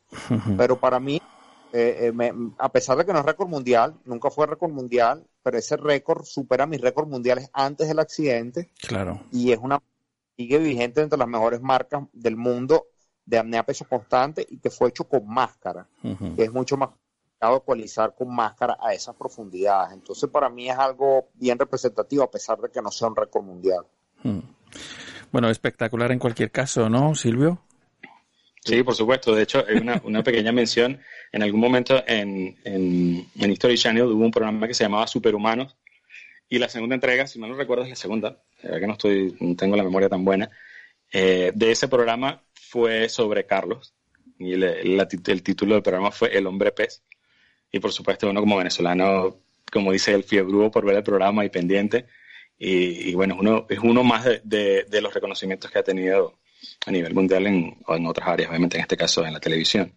Una cosa que quería preguntarte, Carlos, eh, si nos da tiempo, no sé qué me dice Rol, Eh, sí, sí, Es- podemos continuar. es, ¿en qué momento decidiste fundar tu escuela? Eh, ¿Iba orientada a que, a que la gente aprendiera este deporte o que la gente se entrenara a un nivel competitivo inicialmente? No, me imagino que en este momento, obviamente, por tus habilidades, ya estarás entrenando personas que, que les interesa un nivel competitivo. Mira, la escuela fue fundada por mí y por mi ex esposa Gaby Contreras, que ha sido un, pilar fundamental de toda mi carrera deportiva. pues. Entonces, eh, ella este, me motivó pues a, a- desarrollar esa parte y la creamos aquí en Bonaire. No obstante, yo antes de venirnos a Bonaire, ya- yo ya estaba dictando cursos y talleres en España, dicté muchos, por ejemplo, en Tenerife, en Mallorca, en Ibiza, en Barcelona, estuve por allá rondando, dictando varias actividades, varios talleres míos, pero por primera vez desarrollar la escuela establecida fue aquí en Bonaire, desde el año ya 2013 ya estábamos operando aquí. Eh, y, y no necesariamente fue enfocado únicamente a nivel competitivo, porque yo, si supieras que yo disfruto muchísimo dándole clase a los novatos. Te goza un pullero, como decimos los venezolanos, y los que me están escuchando son venezolanos, entienden la, la expresión. este, gozas un montón, gozas una tonelada cuando, cuando tú empiezas a enseñar a un novato, a una persona que tiene muchos mitos en la cabeza sobre la apnea, y te llega a la clase, al salón de clase pensando que lo máximo que puede sostener la respiración son 15 segundos y va a estar a punto de morirse por 15 segundos y piensa que es imposible eh, bajar más de 5 metros de profundidad y vienen con todas esas ideas en la cabeza y esos mitos. Y tú en más o menos un día o menos un día, medio día, le empiezas a tumbar todos esos mitos y le abres todo un panorama increíble de posibilidades de disfrutar el mar y el agua eh, y su cuerpo, porque es un deporte en donde estás usando tu cuerpo, este, tu mente, y, es muy bonito ver esa persona abriéndose ese panorama y esas posibilidades bajo el agua. Eh, eh, eh, y no solo eso, le enseñas a respirar y a controlar su respiración, que es una habilidad que le vale para toda la vida. Entonces, yo disfruto enseñando atletas de alto nivel, como hemos tenido muchos aquí, incluido Tomoka Fukuda, de Brasil, Carol Schrapp, eh, tenemos a la, a la asiática Jessie Lu también, que han venido acá, y muchos otros atletas, ok, de Latinoamérica y de otros países de Europa, incluyendo récords mundiales, este, pero también atletas novatos. He tenido también atletas, hay un niño sueco que, eh, que empezó conmigo a los 15 años y, y actualmente ya está a punto de, de tener edad suficiente para ir a, a competir. Y ese chico tiene un gran potencial de ser uno de los campeones del mundo, se llama Otto. Lo pueden buscar en internet como The Young Freediver, el freediver joven, Eh, tiene su canal YouTube y todo y estoy muy orgulloso también de eso. A mí me parece que, para mí es más trascendental este, abrirle las puertas del freediving a la gente que son principiantes. Me, disfruto mucho eso. La, la paso muy bien y también disfruto mucho con atletas de alto nivel. Qué bueno. Sí. Eh, eh, ¿Qué te iba a decir, Silvio? Eh, mm, se nos está acabando el tiempo, entonces Sí, me gustaría aprovechar un poco el- el- el- la oportunidad ¿no? de tener a Carlos por aquí, a Carlos Coste. Eh, quería preguntarte si la apnea tiene un límite, porque hace años que se afirmaba que el ser humano no podría llegar a soportar las presiones a mucha profundidad. Hay muchos factores que recogen las diferentes leyes de la física que confluyen en la apnea y el buceo que se empeñan en decir una cosa y sin embargo tú y otros locos como tú, dicho con cariño, os empeñáis en demostrar que, todos se equivocan. ¿Se sabe dónde está el límite? No, yo prefiero no hablar de límites en la apnea y en las capacidades del ser humano. Yo pienso que los límites son flexibles, son líneas flexibles que tú puedes ir empujando cada vez más. Y ahorita con el desarrollo de la tecnología a nivel de materiales, de técnicas, y que ahorita hay mucha más gente practicando hay muchas más instituciones educativas encargándose de la educación. Entonces, este deporte ahorita es que viene en límite. Eso sí, los saltos entre un récord y otro han disminuido las distancias. Cuando yo comencé, habían saltos de 10 metros, a veces más de 10 metros de profundidad. Ahorita la pelea es metro a metro. Claro. ¿ok? Entonces ya, ya el deporte llega a un nivel que ya es más difícil lograr un nuevo récord mundial que antes. pues. Entonces ahorita, ahorita es más, hay mucho más atletas practicando, gente joven y, y- y nuevos talentos y, y nuevas técnicas y nuevas, nuevos materiales. Entonces la cosa está interesante a nivel técnico. También tenemos una ventaja muy interesante que es el hecho de que podemos filmar los performances en tiempo real hasta el fondo de regreso. Claro. Un dispositivo que se llama Dive que es como un dron que te sigue conectado a superficie y tú puedes visualizar en Facebook Live o, o en YouTube en vivo, puedes visualizar toda la apnea hasta, hasta 130 metros de profundidad si tú quieres. Bueno. Eso es un cambio trascendental en el deporte. Ujú. Eh, Oye, ¿y alguna vez has, has tenido la oportunidad de competir con alguno de los atletas españoles? No sé, Miguel Lozano, Alex Segura, alguno de estos. Claro, vale, cómo no, Miguel Lozano hemos compartido eventos varias veces. Me acuerdo que el último creo que fue en Bahamas, si mal no recuerdo. Este, y conozco muy buenos atletas españoles, son buenos amigos míos como Alfredito Roen, este, Luis, Luisi, este, no me acuerdo el apellido de Luis de allá de Tenerife, este, imagínate, conozco, conozco un montón de atletas, de buenos atletas, y les mando mi saludo y un gran abrazo a todos. Claro. Pues, eh, Silvio, si quieres eh, terminar, eh, despedir a nuestro invitado. Sí, claro, no, bueno, el tiempo lamentablemente es bastante corto. Carlos, de verdad, como decimos los venezolanos, usando otra expresión venezolana, un millón de gracias, siempre agradecido. Fue un gran privilegio conversar contigo y conocer un poco más de lo, de lo, vale la redundancia, poco que se puede conseguir en Internet sobre, sobre esa historia que has tenido y sobre la manera en que te dedicas y practicas la actividad. Muchísimas gracias, un saludo y un abrazo enorme para ti. Desde el fondo los saludo a ustedes, desde el fondo del Mar Caribe. Gran abrazo. Un abrazo fuerte a ambos, Silvio, Carlos Coste, eh, un placer tenerte en el programa. Hasta muy pronto a los dos. Hasta pronto. Gracias. Hasta luego, hasta pronto.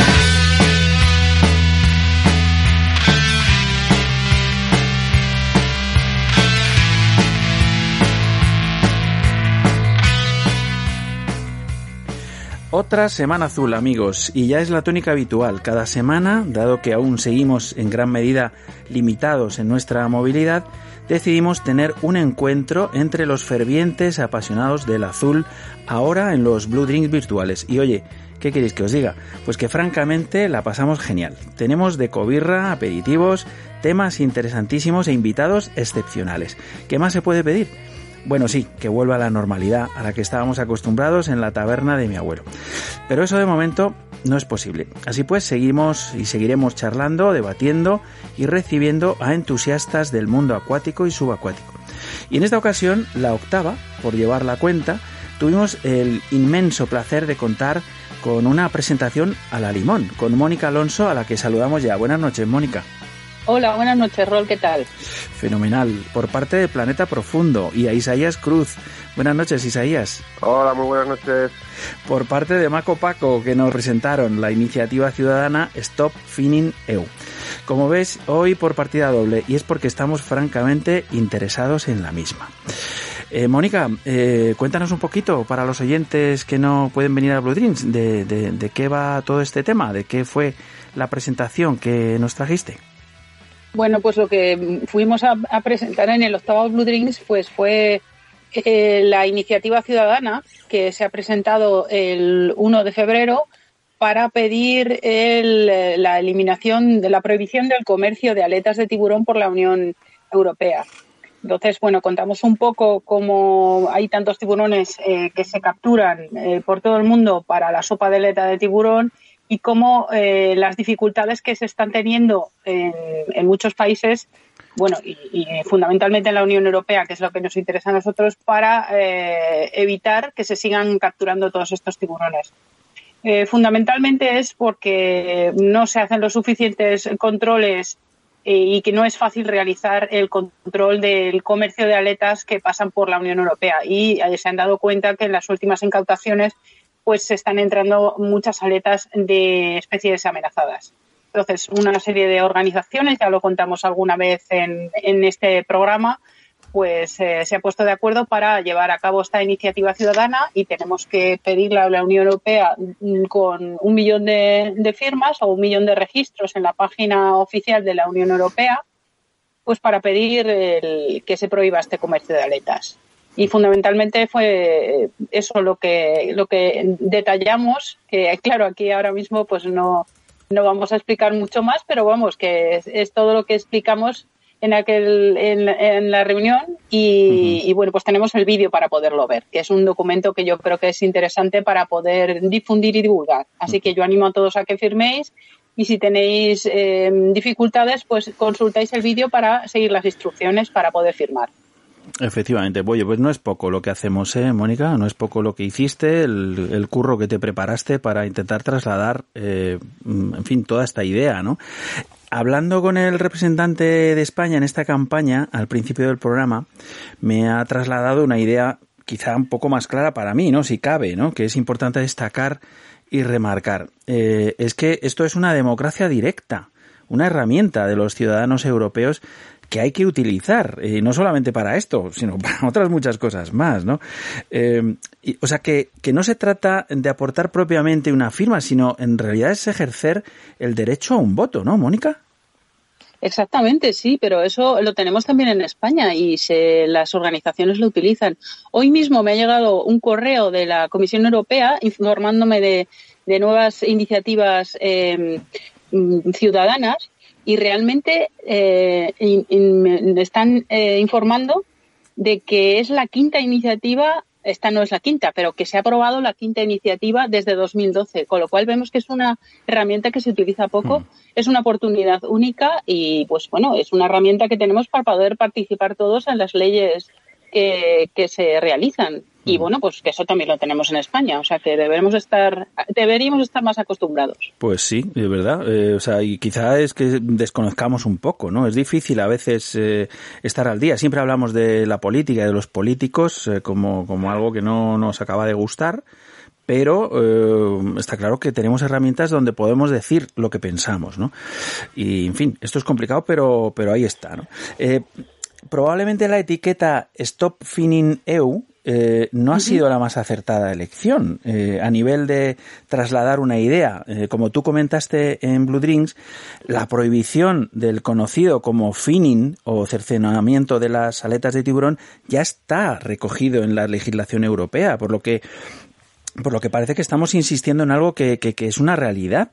Hablamos de otra cosa, el comercio de las aletas de tiburón. Esto hay que remarcarlo mucho, porque creo que un poco la, la etiqueta confunde, o puede llegar a confundir sí, ¿no? sí, otras campañas. Sí, sí, que confunde, sí. sí estoy, estoy de acuerdo. Al final, un poco los, los ciudadanos están un poco, un poco despistados, pero también es verdad que es que eh, el, el, público en general tampoco conoce que ya hay una prohibición del finning. O sea que, hay que al final hay que explicarles todos, eh, uh -huh. explicarles todo. Y bueno, pues lleva, lleva un poco su tiempo. Por eso yo eh, me, me, parece una oportunidad estupenda este octavo encuentro virtual y el que se quede grabado para poder verlo y al menos en parte y, poder entender muy bien de qué, de qué, cuál es la, petición. Aunque, bueno, pues todas las organizaciones que estamos participando, pues eh, difundiremos todo lo, lo, que podamos para que toda esta idea quede muy clara. Claro, está clarísimo. Isaías, eh, para muchos de nosotros, eh, pues eres una auténtica caja de sorpresas. Nos presentaste tu trabajo, Kaila, un excelente documental de sensibilización y denuncia acerca de la pesca de los tiburones azules del Cantábrico, las tintoreras, con el que obtuviste el reconocimiento del último CIMASUB en Donostia San Sebastián. Pero creo recordar que no es el único, ya, ya llevas tiempo trabajando por la sensibilización. Cuéntanos un poco. Eh, pues sí, eh, bueno, yo desde, desde que empecé con el tema de los tiburones hago todo lo posible por acercar todo este tema a la gente, ¿no? Y que, que tomen conciencia, porque en realidad es, es trabajoso y, y, y, dificultoso. La gente está a otras, a otras cosas, principalmente. Entonces, pues bueno, en la medida de, la de lo posible, pues eso, y la idea de este documental era un poco eso, porque en realidad, para empezar, no se sabe que bueno, el público en general no sabe que, que aquí puede haber tiburones, que los hay, y, y mucho menos todavía saben que los están pescando. Entonces, pues a mí era una forma de traer esta realidad, eh, a la gente, ¿no? En un, en un vídeo un poco así que fuese rápido y re- y directo, ¿no? Un poco sensibilizando sobre la- el animal para que lo conociesen y luego pues contando la realidad de lo que pasaba. pero que es muy bonito, además, es un tiburón precioso, es decir, las escenas que has sido capaz de plasmar eh, me, parecen bellísimas, o sea, de lo más bonito que he visto en, en muchísimo tiempo, ¿eh? de verdad. Y, y además me parece muy valiente tu trabajo, eh, Isaías, porque en algunos fotogramas se recogen eh, hombre, pues alguno de estos barcos que pescan en el Cantábrico estos tiburones y esto es, en fin, es, es, es una denuncia directa, ¿sabes? Entonces, no sé si esto te ha generado algún tipo de controversia, algún tipo de, de problema, porque, en fin, a la gente cuando le tocan las lentejas eh, se mosquea un poco.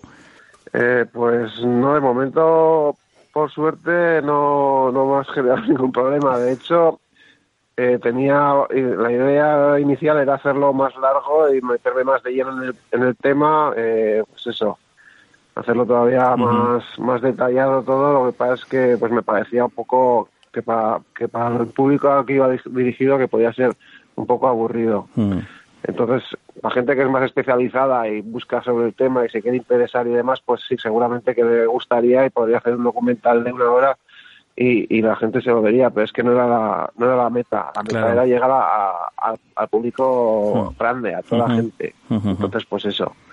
Y bueno, el tema ahí en, en Ondarroa es, es complicado, o sea, no es ir a ver barcos y ver las descargas y no pasa nada. El tema es un poco más complicado porque porque uno de estos dos barcos pues ha tenido problemas con la ley por, por, por narcotráfico y así, y bueno, eso es, un- son, son temas complicados. O sea, que acercarte ahí al puerto y incluso para grabar los tiburones y todo esto, pues Claro. pues puede traerte problemas. Sí, Sí, sí, sí, por Hay eso. que hacerlo. Claro, claro, por Sí. eso lo decía. Y además lo digo porque también ha habido eh, experiencias anteriores de, bueno, pues de otras personas que también trabajan por la sensibilización en otras latitudes del planeta. Sabéis que estos problemas son globales, pero eh, siempre, hombre, se intentan buscar soluciones más locales, ¿no? Que es donde, hasta donde podemos llegar.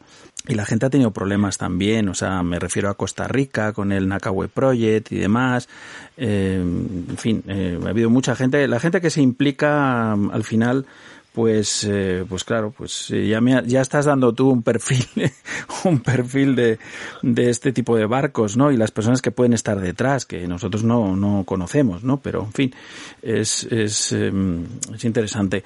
Y lo más sorprendente y además atractivo para nosotros los buceadores es que has creado la organización Maco Paco para salir a ver tiburones y, si es el caso, nadar con ellos. Sí, claro, bueno, al final, bueno, es algo que, que llevo ya mucho tiempo. Ya no es una organización, ahora mismo lo he establecido como empresa. He querido crear pues el primer tour operador en España que se dedique a bucear con tiburones, ¿no? Que también es un paso como, como pionero en este campo aquí en, en el país. Creo que hacía falta en realidad. Entonces, pues bueno, sí, es también parte del objetivo es, pues eso, acercar a la gente a estos animales, pues igual que hay gente que va al monte a ver cualquier tipo de fauna, pues lo mismo en, en el océano, ¿no? Claro. que son unas, que no es que en realidad es un animal que, que lleva aquí todo, toda la vida, bueno, toda la vida, pues incluso antes que nosotros, ¿no? Y es parte de nuestro legado natural, ¿no? Y se desconoce, entonces, pues yo creo que es lo suficientemente bello y hermoso como para que todo el mundo lo conozca y, y- y, pues lo admire y lo cuide. Y tanto, y tanto. Y Mónica es una de las personas que ha tenido la experiencia y que a mí me gustaría eh, escuchar de ella misma, pues, eh, tus sensaciones saltando al agua en medio del mar. Mónica. Pues la verdad que eh, el, primer contacto con este tiburón, ya había tenido un contacto con otros, es maravilloso porque tiene un color espectacular. Y luego, pues, como, claro, todas las especies son distintas, pues es un animal curioso, pero a la vez tímido.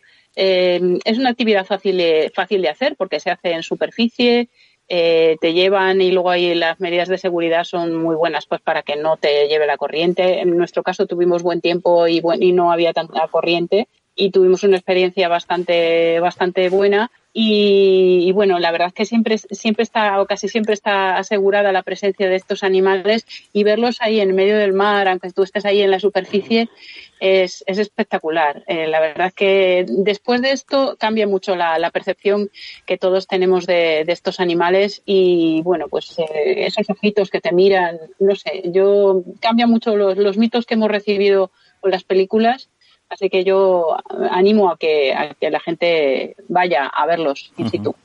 Claro, yo además creo que es fundamental, es decir, este, este, este hecho que además eh, tú sabes que desde aquí nos gusta, a ver, eh, le damos eh, voz a la denuncia, pero desde luego le damos más voz todavía al, pues, al acercarse al azul, a conocerlo y amarlo, esta es la idea, ¿no? La idea fundamental que, que creo que está, que está un poco en, en, todos nosotros, ¿no? Es decir, el buceador que viene por primera vez y se sumerge y descubre las maravillas que hay en el fondo del mar, pues eh, yo creo que se queda impactado, ¿no? Y se queda completamente, eh, en fin, eh, ya enamorado, ¿no? De esto, ¿no?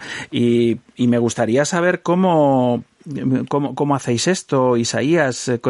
¿Cómo se reserva? ¿Cuál es la época para hacerlo? Si estáis todo el año, si es, un, es más en verano, más en la época estival, o, en fin, porque el Cantábrico también se las trae, o sea que, pero es verdad que yo he estado allí alguna vez y he buceado y, y me ha parecido un mar absolutamente tranquilo. ¿Cuándo hacéis esto? Eh, pues sí, bueno, el Cantábrico tiene su carácter, pero sobre todo lo saca en invierno, ¿no? Como es Hmm. esperar. Hmm. También te, puedes tocar, te puede tocar alguna tormenta en verano, pero bueno, si nosotros nuestra actividad la llevamos a cabo eso, durante los meses de verano, durante todo julio, agosto y septiembre, y bueno, para, para ponerte en contacto con nosotros o para ver toda la actividad y demás, lo mejor es entrar a la página web, que es macopaco.es, Uh -huh. pero bueno, luego también estamos por Instagram muy activos, poniendo fotos casi a diario, por el Facebook también, eh, en YouTube también sabemos subir pues vídeos de pues, con, ima con varias imágenes de la temporada y así y bueno y pues por ahí sobre todo en la página web tendrás mm. está toda la información de cómo se desarrolla toda la actividad mm. y cómo ponerte en contacto por, por teléfono correo eh, incluso por cualquier red de esta social con un mensaje privado interno pues pues eso se puede poner en contacto te decimos cuando puedes reservar o las fechas que hay libres y, y reservas tranquilamente. Uh -huh. Oye, eh, y ahora con esta situación tenéis previsto, eh, lo mismo os, os, obligan a tener menos plazas en, en los barcos o cómo, cómo lo habéis, cómo lo estáis gestionando, porque pues, esto es un problema para todo el sí, mundo, claro. De momento, por, tal y como se plantea la historia, porque esto de momento va cambiando de, de, día a día prácticamente, tal y como está ahora, parece que, que en julio cuando nosotros empezamos la actividad, la uh -huh. cosa estará normalizada y podremos salir con la, con la gente normal. Eh, yo, bueno, lo único sí que me he provisto ya de máscaras y guantes uh -huh. y geles hidroalcohólicos de estos para, por si acaso, para llevarlos en el barco y la gente se, se los ponga, pero vamos, en un principio, a no ser que la cosa cambie, eh, pues la cosa de momento estará normal, por suerte. Uh -huh. A ver si sigue así y... Vale, pues eh, buena perspectiva. Entonces, eh, ya para terminar, eh, dinos un poco, eh, digamos, qué es, qué es lo que se necesita, qué es lo que hay que llevar, qué tipo de equipo es el que se requiere eh, y cuánto nos puede costar esta actividad, cuánto dura más o menos esta actividad y, y qué nos puede costar. Vale, pues lo que deberías de traer sería, pues, eso, lo típico, según el día que toque, incluso chubasquero, eh, gorra, gafas de sol, crema y así, porque también si hace bueno, pues, pues el sol pega. Y de tema de equipo, de equipo ligero, neopreno, máscara, tubo y aletas, uh -huh. si tienes, y si no, eh, lo alquilamos nosotros por 5 euros. Uh -huh. Luego, si eres también buceador, seguramente tengas tu, tu seguro de actividades acuáticas. Uh -huh. En ese caso, pues tienes que traerlo como cualquier actividad acuática normal. Y si no, también, pues, y si no lo tienes, te hacemos un seguro para el día que suele costar, creo que son 5 euros. Uh -huh. Y aparte de esto, lo que es el precio de la salida en sí son 140 euros uh -huh. por persona. Muy bien. ¿Y cuánto cuánto suele durar la actividad? Porque esto no, no es ahí mismo en la costa, hay que salir eh, un poco hacia el mar, ¿no? Hay que recorrer unas millas. Eso es. Eso es, desde que salimos de puerto hasta que volvemos son cinco horas, pero solemos quedar también una horita antes para el tema del briefing, uh -huh. eh, prepararnos y demás, pues eso, no para llegar con el tiempo junto, ya, o sea, al final de la actividad entera, pues eso, te lleva seis horas o así. Pero desde el momento que salimos con el barco hasta que llegamos al puerto son cinco horas. Una jornada, una jornada. Está, está fenomenal. Bueno, chicos, Mónica Alonso, Planeta Profundo, Isaías Cruz, Maco Paco, que fue un gustazo teneros en Blue Drinks Virtual, que igual habría sido imposible hacerlo realidad desde el formato de encuentros físicos habituales y que en estas circunstancias nos ha permitido igualmente conocer esta realidad, aunque esté hoy por hoy en segundo plano, pero que tendrá que salir adelante de igual manera en un futuro inmediato o a medio plazo. Y nada, os doy las gracias por venir a Blue Drinks Virtuales y también aquí, al otro lado del espejo. Si queréis mm, mensaje de despedida a cada uno, Mónica. Pues hombre, darte, darte las gracias porque tu empeño en dar visibilidad a esta campaña es de sobra conocido y la verdad es que necesitamos muchos empeños como el tuyo porque, porque estas campañas merecen la pena que las conozca y sería una pena que por no poner cada uno nuestro granito de arena, pues que no nos saliera adelante. Así que, bueno, pues tu empeño es importante. El organizar como organizan los encuentros virtuales, pues es una ventana que muchísima gente nos escuche. Y bueno, yo creo que poquito a poquito lo conseguiremos. Muy bien. Isaías. Nada, yo como Mónica, pues agradecerte este, este espacio para, para dar a conocer todo esto, ¿no? Y nada, pues eso, agradecerte la invitación a mí también, nada más. Pues nada, un placer. El, el- es mutuo el sentimiento por lo que veo. Os mando un abrazo formidable a los dos. Adiós. Vale, adiós, gracias. Agur, agur. ¿Te gusta la aventura? ¿Sientes emoción cuando descubres algo nuevo? Entonces un curso de cuevas es para ti. La cueva del agua, el pozo azul, la cueva del Morait serán los escenarios de lujo de tus aventuras y además mejorarás como buceador. Lo puedes lograr con un experto side mount y full cave instructor, Oscar L. García. Contrata tu curso en darksidemount.com. ¿Te gusta la aventura? darksidemount.com. Bienvenido al lado oscuro.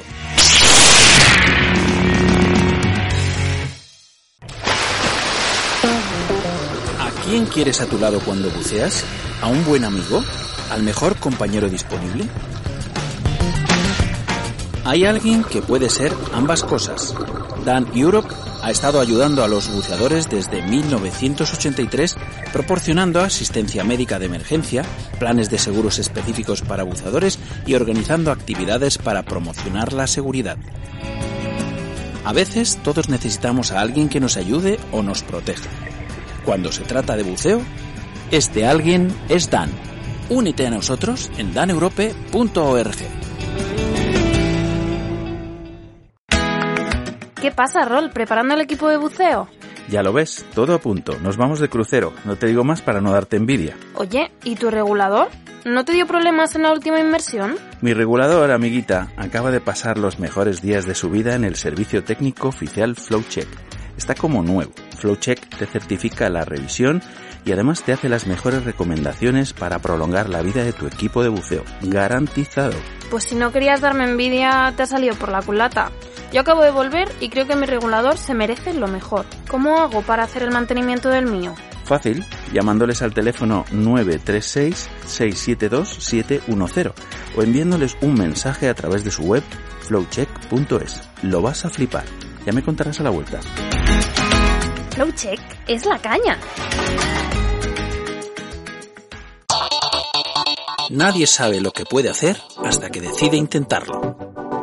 1949, Ludovico Mares diseñó y fabricó sus primeras máscaras con un objetivo claro, compartir su inmensa pasión por el mar con el mundo. Diving, snorkeling, freediving, spearfishing, entra en una nueva experiencia. ¿Estás preparado para emociones mucho más profundas? Tecnología, vanguardia, innovación y el mejor diseño italiano. La chispa que enciende el engranaje Mares sigue siendo la misma que hace 68 años, la pasión. ¿A qué profundidad te llevarán nuestras aletas? Todo lo que no te da el mar, lo tiene Mares.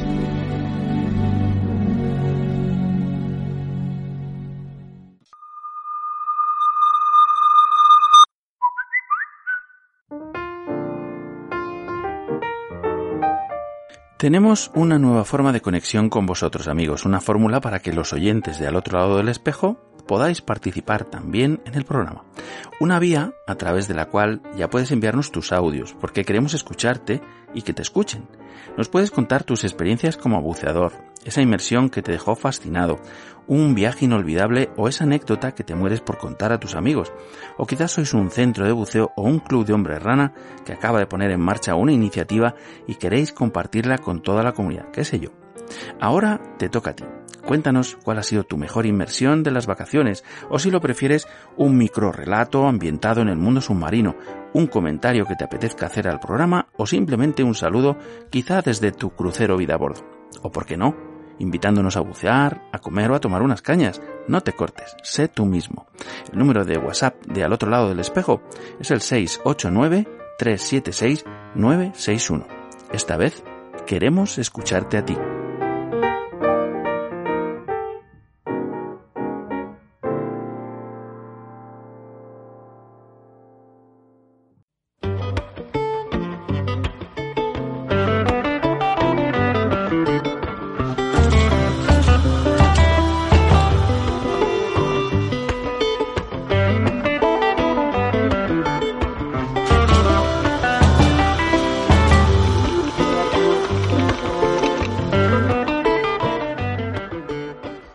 A la sección de Gloria Delgado, materia reservada, un espacio divulgativo de la Asociación Océano Alfa, eh, de su campaña Reservas Marinas Garantía de Futuro. Mis lugares preferidos para bucear. Buenas noches, Gloria. Hola, buenas noches, Ron, y buenas noches a todos los que nos escucháis y seguís cada dos semanas en materia reservada. Muy bien, pues, eh, pues no sé, ¿qué, mm, ¿qué nos tienes preparado? ¿Qué sorpresa nos tienes preparado? Porque eh, sé que para la semana que viene nos tienes algunas sorpresillas ya, pero de momento eh, vamos con, con el espacio de materia reservada. Sí, pues bueno, la- las sorpresillas ya las iréis viendo, supongo que ya les habrá, les irás anunciando que todos podemos asistir a los Blue Drinks virtuales, hay que ver el lado positivo y que lo dejamos para el final, el anuncio. Sí. Ahora vamos a entrar en materia reservada y vamos a visitar una de las reservas marinas. Una de las cosas buenas de conocer las reservas marinas a través de la radio es que podemos ir donde queramos y desde y, y- sin movernos del sofá de casa. En Absolutamente. fin, y, y claro, entonces yo os quiero contar un poquito una de las reservas marinas más desconocidas, quizás porque sea una de las más poco accesibles, y es la reserva marina de Isla de Alborán. Esta pequeña isla, bueno, pequeña, es un islote de unos 600 metros cuadrados de longitud máxima y, unos 265 de, de ancho en la, en la parte más, más amplia. Es una isla que está prácticamente plana, eh, y, bueno, abierta a todos los vientos y delimitada por acantilados de entre unos 8 y 12 metros. Esta isla, pues, mm, como ya habréis supuesto, se sitúa en el mar de Alborán. Prácticamente es un punto en medio del mar de Alborán, eh, casi equidistante entre la costa española y de Marruecos. Eh, tiene, bueno, es, la parte emergida de la cordillera de Alborán. Es una cordillera sumergida y la isla es pues una cima que emerge de- desde el mar. Y, y su origen, bueno, pues como la geología de, de esta zona del sur de Andalucía es volcánico, de volcánico de mucho tiempo atrás. Se declaró eh, como, como de reserva de pesca, eh, porque además de reserva marina, la reserva marina es un, un núcleo chiquitito y lo que más, digamos, se ve cuando consultas una carta náutica es la reserva de pesca, eh, que también hablaremos. Para hacer la diferenciación entre lo que es una reserva marina de interés pesquero y una reserva de pesca, porque, bueno, tenemos bastantes consideraciones que hacer. Gloria, eh, viendo un poco imágenes de, bueno, ya de hace unos años, ¿no? De, de la Reserva Marina de la isla de Alborán, del Ministerio de Agricultura, Pesca y Alimentación, que era entonces, puesto que eh, la nomenclatura ha ido, ha ido cambiando y creo que esto es del 2007 más o menos, una cosa así, me parece que es este vídeo, ¿no? Mm, lo primero que llama la atención es que parece un barco, un barco a lo lejos, ¿sabes? Sí, parece un, un barquito, así porque se alza así en, en el mar. Y bueno, mm, te, te vas una, una cosa así como curiosidad de la isla, que siempre ha sido un caladero muy productivo, pero en- por mm, actividad de los piratas berberiscos no ha sido explotada hasta, bueno, hasta bastante recientemente, hasta el siglo XIX. Entonces, eh, claro, es como casi un algo fantasmal que está ahí y tiene una serie también de leyendas y misterios que, que bueno, puede ser muy atractivo a, a los- no a los visitantes porque casi no es visitada, pero bueno, sí a la, a la gente que pueda estar alrededor, sobre todo por la tradición pesquera y el acervo pesquero. Como decías, bueno, la declaración de la Reserva Marina es del 31 de julio de 1997. Aparece una orden que eh, la orden que establece la Reserva Marina y las reservas de pesca en el entorno de la isla, ambas. En la Reserva Marina, eh, bueno, pues es un, está comprendida en aguas exteriores, gestionada por el Gobierno Central, por el Ministerio de Agricultura, Alimentación, o, bueno, con los, como hemos dicho, cada, cambia de nombre de cada cierto tiempo, y protege los fondos superiores a 100 metros de profundidad de la dorsal que forma pues, la propia isla de Alborán.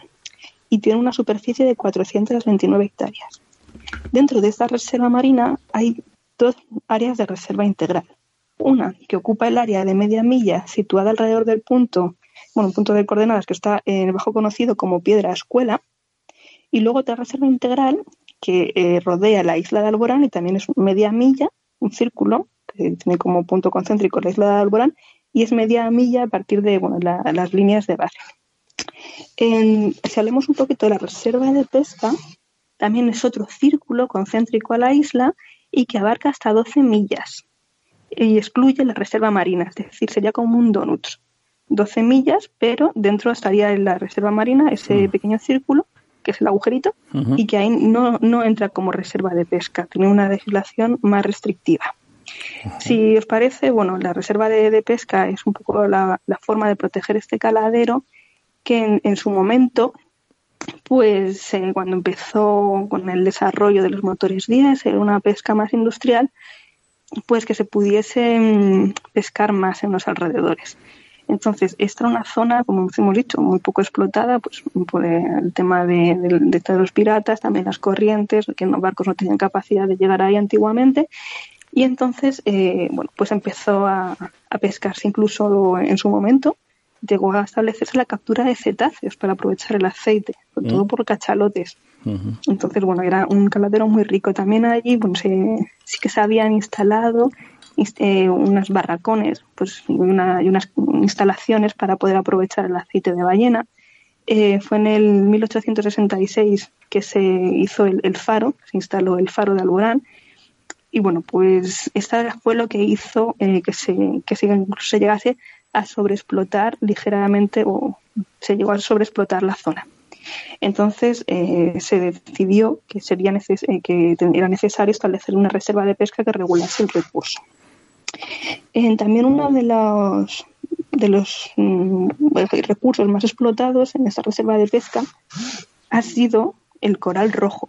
Eh, es una zona muy rica de coral rojo. Actualmente en- mm, tiene una legislación propia y se puede conceder permisos para, para pescar coral rojo, pero siempre fuera de la reserva marina.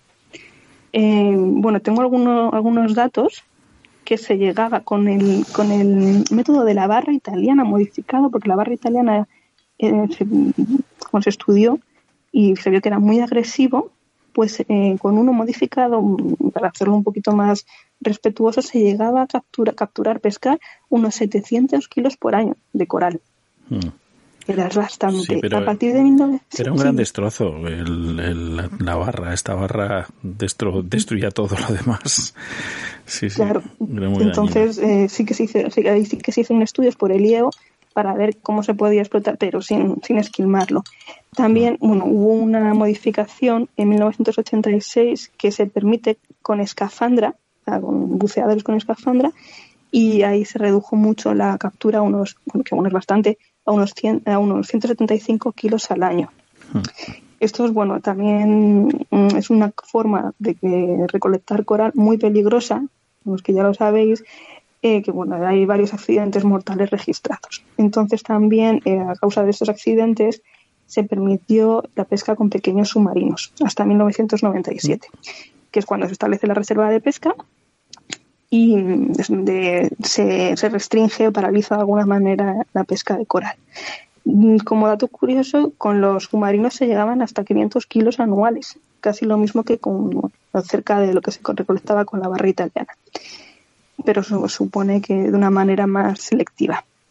Eh, hablando un poquito también de, de lo que son las especies pesqueras, se pueden encontrar ahí, eh, sobre todo bueno, en el entorno de, de la zona conocida como el seco, se captura pargo, se captura mero, eh, se captura brótola de roca, gallineta, cigala, rape y merluza, también es bastante importante, y el calamar, como las especies de interés pesquero que abundan por la zona.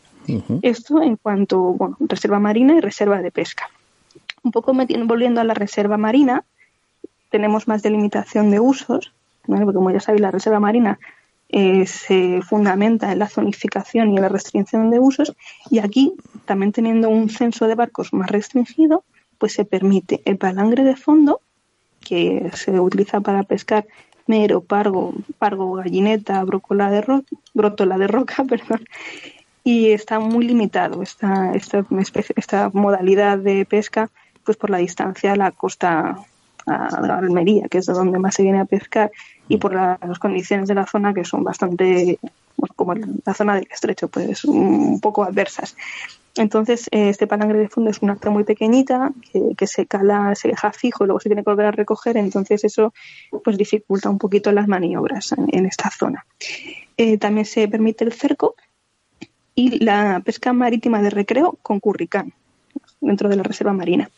Está permitido el buceo recreativo, pero claro, con muchas, pues, con muchas pegas, porque al ser una zona alejada de costa y la cámara hiperbárica más cercana, pues eh, se tarda bastante en llegar en embarcación, pues hay que extremar las medidas de seguridad y no es fácil eh, ir a bucear a Alborán.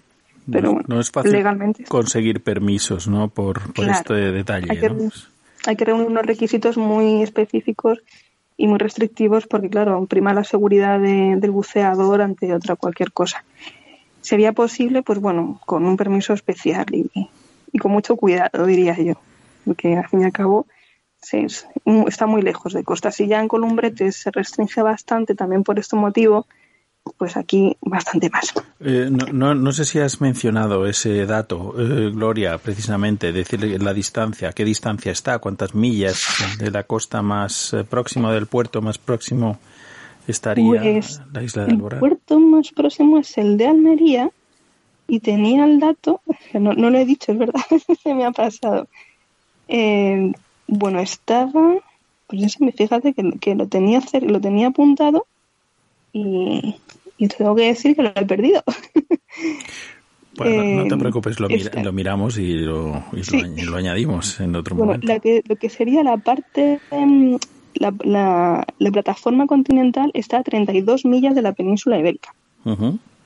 Eh, es un, es un, un, un pequeñín más, unas 30 millas de, la, de lo que sería la costa de la península ibérica y 20 algo, 20 y poco de, del norte de África. Está, tenemos más cerca Marruecos que España en este caso.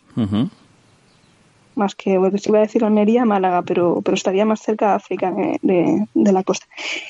Y bueno, a 30, 32, 33 millas es ya una distancia suficiente como para que una embarcación pequeña pues pueda recorrer en poco tiempo.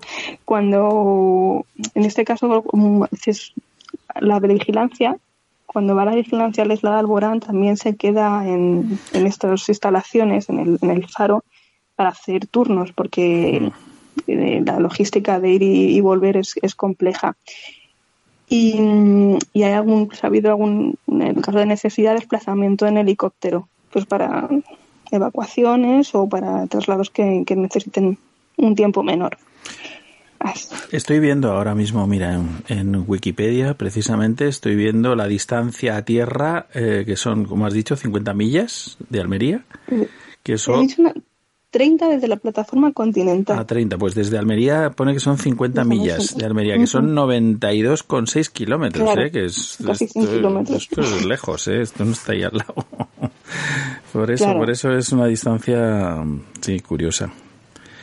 Sí, por eso digo que, que una de las formas de, de transporte, la, la- la más efectiva en este caso sería helicóptero, cuando tienen que hacer traslados. Aunque el servicio de vigilancia, eh, como se, como se quedan allí por turnos, Sí. por periodos largos, es como lo mismo que pasa con Columbretes, que, que la vigilancia queda, permanece allí Sí, que hay siempre Un un, servicio, destacamento, pues, un... con, con más motivo. Y luego además que, claro, este, estamos hablando del mar de Alborán, no es un mar fácil para dar un paseo. Claro. Es, es un mar, pues bueno, con, sus condiciones meteorológicas y de corrientes, Mm. pues nos puede jugar una mala pasada. Pues sí, sí, sí, sí. Es curioso. Estoy viendo eh, sobre este vídeo que hay eh, unos fondos en alguna zona, ¿no? Veo que hay una, una vegetación que supongo que son algas, unas laminarias aquí Sí. enormes, eh, gigantescas, ¿eh? O sea, Eso espectaculares. corresponderá eh, con, bueno, el, vídeo que estás viendo puede ser para parte de la Reserva Integral de Piedra Escuela, Unos bosques de laminarias bastante impresionantes. Puede ser, puede ser, pero los buceadores que vemos son, son eh, investigadores, está claro, porque van, están tomando notas, están tomando medidas, están haciendo un muestreo, ¿no? De, de los fondos y demás, ¿no? Que, creo, Sí, mira, justo que lo dices, no he hablado de la parte de, de científica, pero se, claro, por supuesto, como en todas las reservas marinas, se permiten estudios científicos, eh, campañas, actividades, muestreos, también dentro de la reserva integral, con un permiso que lo justifique, una autorización, siempre y cuando se justifique debidamente la necesidad de, de hacer ese muestreo en, en reserva integral. Y, y, bueno, es muy importante lo que campañas del IEO en cuanto al estudio del coral y también en cuanto a invertebrados y bueno, en fauna bentónica, que se ha hecho bastante, y en las especies de interés pesquero, pero es muy importante la, el estudio científico de la fauna bentónica y de invertebrados. Eh, y si me- justo precisamente eh, quería terminar hablando de las especies más interesantes de la reserva. Y bueno, he apuntado algunos como cachalotes, orcas, que, que viven por la zona, son residentes. Y luego también la patela ferruginia, es una lapa Sí. en peligro de extinción, muy escasa, y que allí en Alborán se puede encontrar. Eh, también ha sido bueno, bastante estudiada por, por estas campañas científicas. Eh, la estrella purpúrea, Ophidiaster ophidianus, es una estrella también en peligro, bueno, vulnerable, una especie bastante protegida, pues por convenio de Barcelona, etcétera.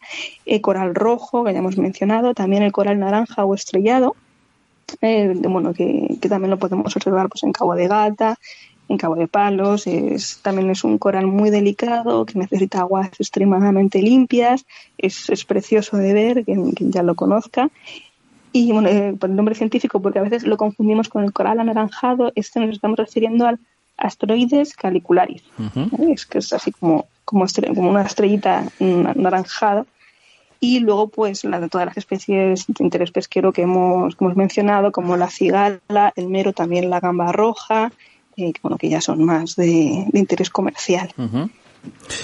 Pues, eh, Gloria, nos has dejado con la miel en los labios ahora. A ver qué hacemos. Eh, o sea, yo tengo muchas ganas de, de, de conocer los fondos de Alborán. Yo sé que es complicado, que es difícil, que está muy lejos, que tal. Pues, pre- pues por eso, precisamente. Por eso. Claro, una aventura. Por todo Bueno, eso, ¿no? O sea, y es una, es una reserva marina muy golosa, pero también muy, muy llamativa. Sabes que ya habíamos comentado alguna vez, no sé si se podrá decir todavía en público, de alguna acción que incluye bucear en Isla de Alborán, porque bueno, eh, también igual que hay campañas científicas, pues también hay que conocerla y también necesita dar difusión. Y, y bueno, pues claro, siempre que se tenga la oportunidad con el permiso reglamentario, pues no la vamos a desaprovechar, ¿verdad? Hay que actualizar estas imágenes que ya tienen unos años y que necesitan más definición de los nuevos tiempos, las nuevas cámaras, las nuevas, las nuevas iluminaciones y, y, en fin, hay que actualizarlo esto, así que nos apuntamos. Es, eso que quede también como deberes pendientes, porque bueno, eh, cada cierto tiempo se van actualizando los, los, los vídeos y el material divulgativo que deben hacer tarea general de pesca para las reservas marinas. Y bueno, pues ahí que quede apuntado para hacerlo. Bueno, esta reserva marina es, es del 97. eh, cada cierto tiempo, pues, aniversarios, fechas destacadas. eh, es un buen motivo, una buena ocasión para, para refrescar este material. Entonces, pues bueno, cuando sea un aniversario si dentro de poquito podemos tener renovado el material. Ojalá. Venga, Gloria, pues, eh, pues un placer eh, escucharte nuevamente en este espacio de reservas marinas, garantía de futuro, en tu espacio materia reservada y, y en esta peculiar mm, reserva y tan, tan, tan alejada y también pues tan interesante, ¿no? Y tan enigmática para los buceadores. Por eso, porque no podemos bucear prácticamente en ella. un placer tenerte por aquí, Gloria. Un besito. Muchas gracias, un abrazo muy fuerte. Hasta, la próxima. pronto. Chao. El espacio de materia reservada que acabas de escuchar es una acción del proyecto Reservas Marinas Garantía de Futuro 3, desarrollado por Océano Alfa con la colaboración de la Fundación Biodiversidad del Ministerio para la Transición Ecológica y Reto Demográfico a través del programa Pleamar cofinanciado por el Fondo Europeo Marítimo y de Pesca con el objetivo de poner en valor nuestras reservas marinas y a sus verdaderos protagonistas, los pescadores artesanales.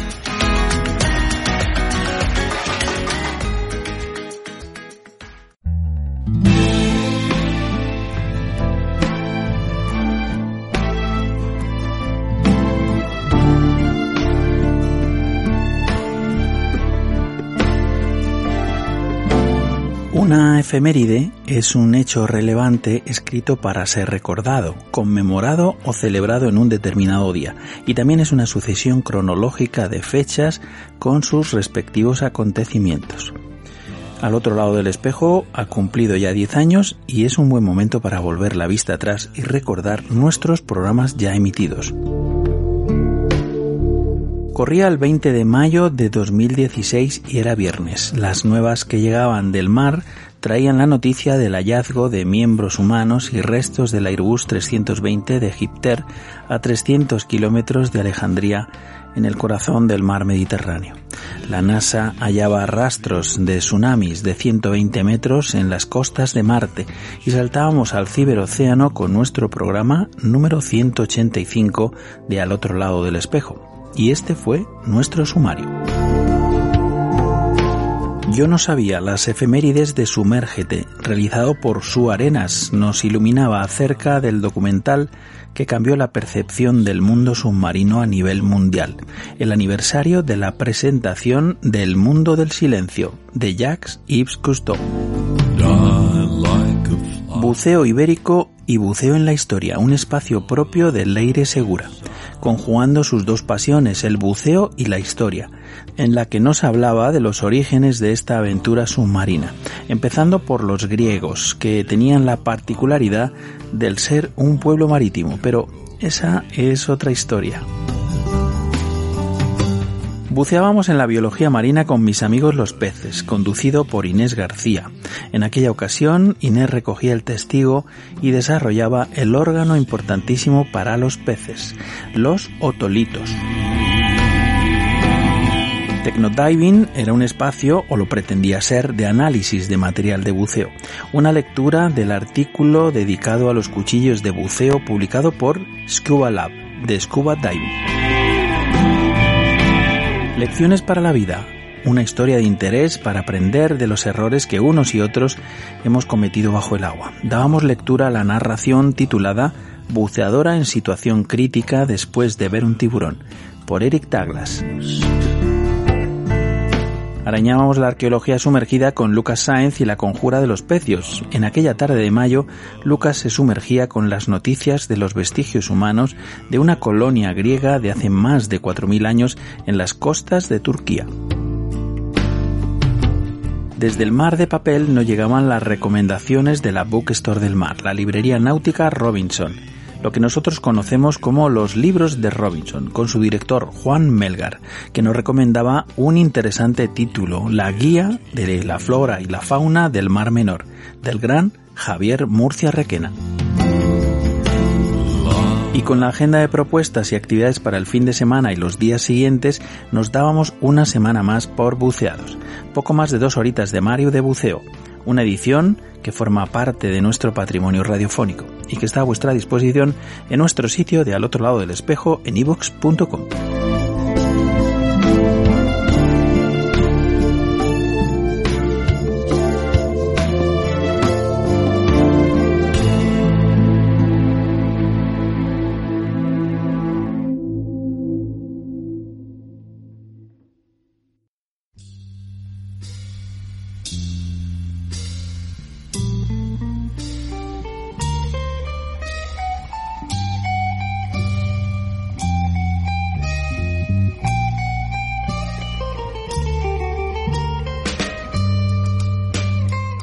Con nuestras propuestas para pasar tu tiempo en superficie hasta la próxima emisión de un nuevo programa. Ya queda menos amigos, una semana más y una semana menos para volver al azul. Pero mientras llega el momento, estas son nuestras sugerencias para ti.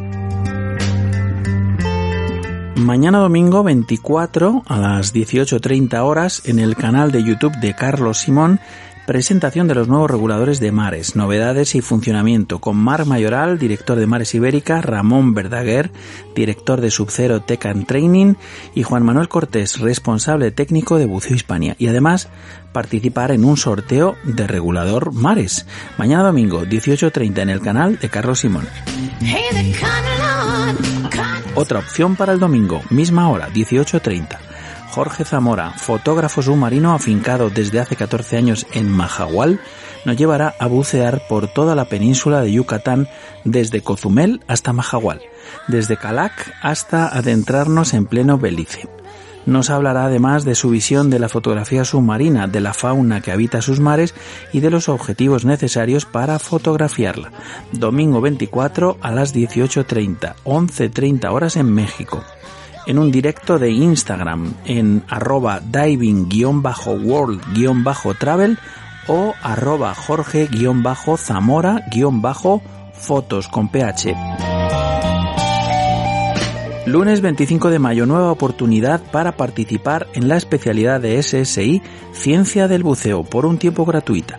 La especialidad del conocimiento por excelencia.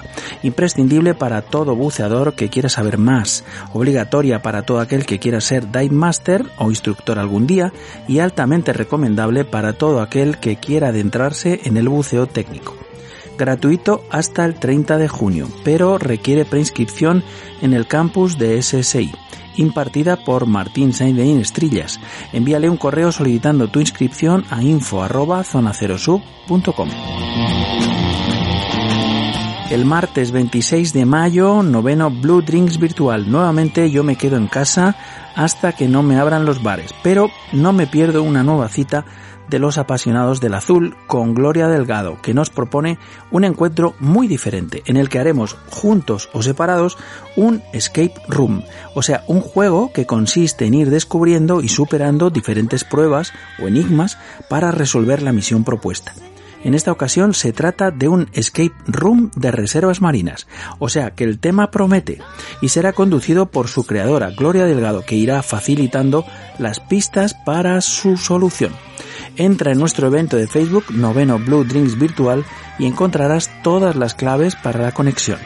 Si eres un apasionado del azul y del mar, conéctate al Blue Drinks Virtual y ayúdanos a descifrar esta trepidante aventura. Y hasta aquí nuestras recomendaciones para pasar tu tiempo en superficie o confitado por el COVID-19 hasta una nueva inmersión en las ondas. Y ya sabéis, si queréis compartir vuestras iniciativas con toda la comunidad del buceo, solo tenéis que enviar un correo a olderradio.gmail.com. Será un placer compartirlo aquí, al otro lado del espejo.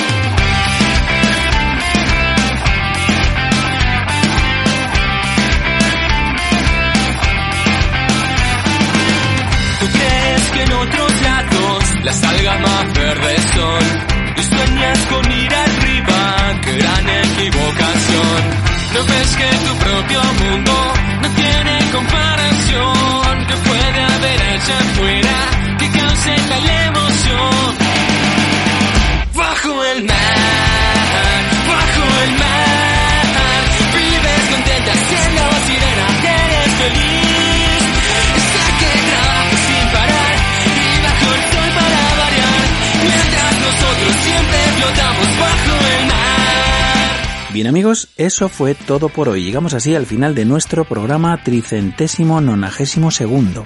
Muchísimas gracias por elegir nuestra compañía. Buen fin de semana y buena mar a todos. Felices inmersiones a los buceadores que ya pueden hacerlo y buenas olas a los surferos. La próxima semana muchísimo más y mejor. Os espero aquí, al otro lado del espejo, en ivox.com.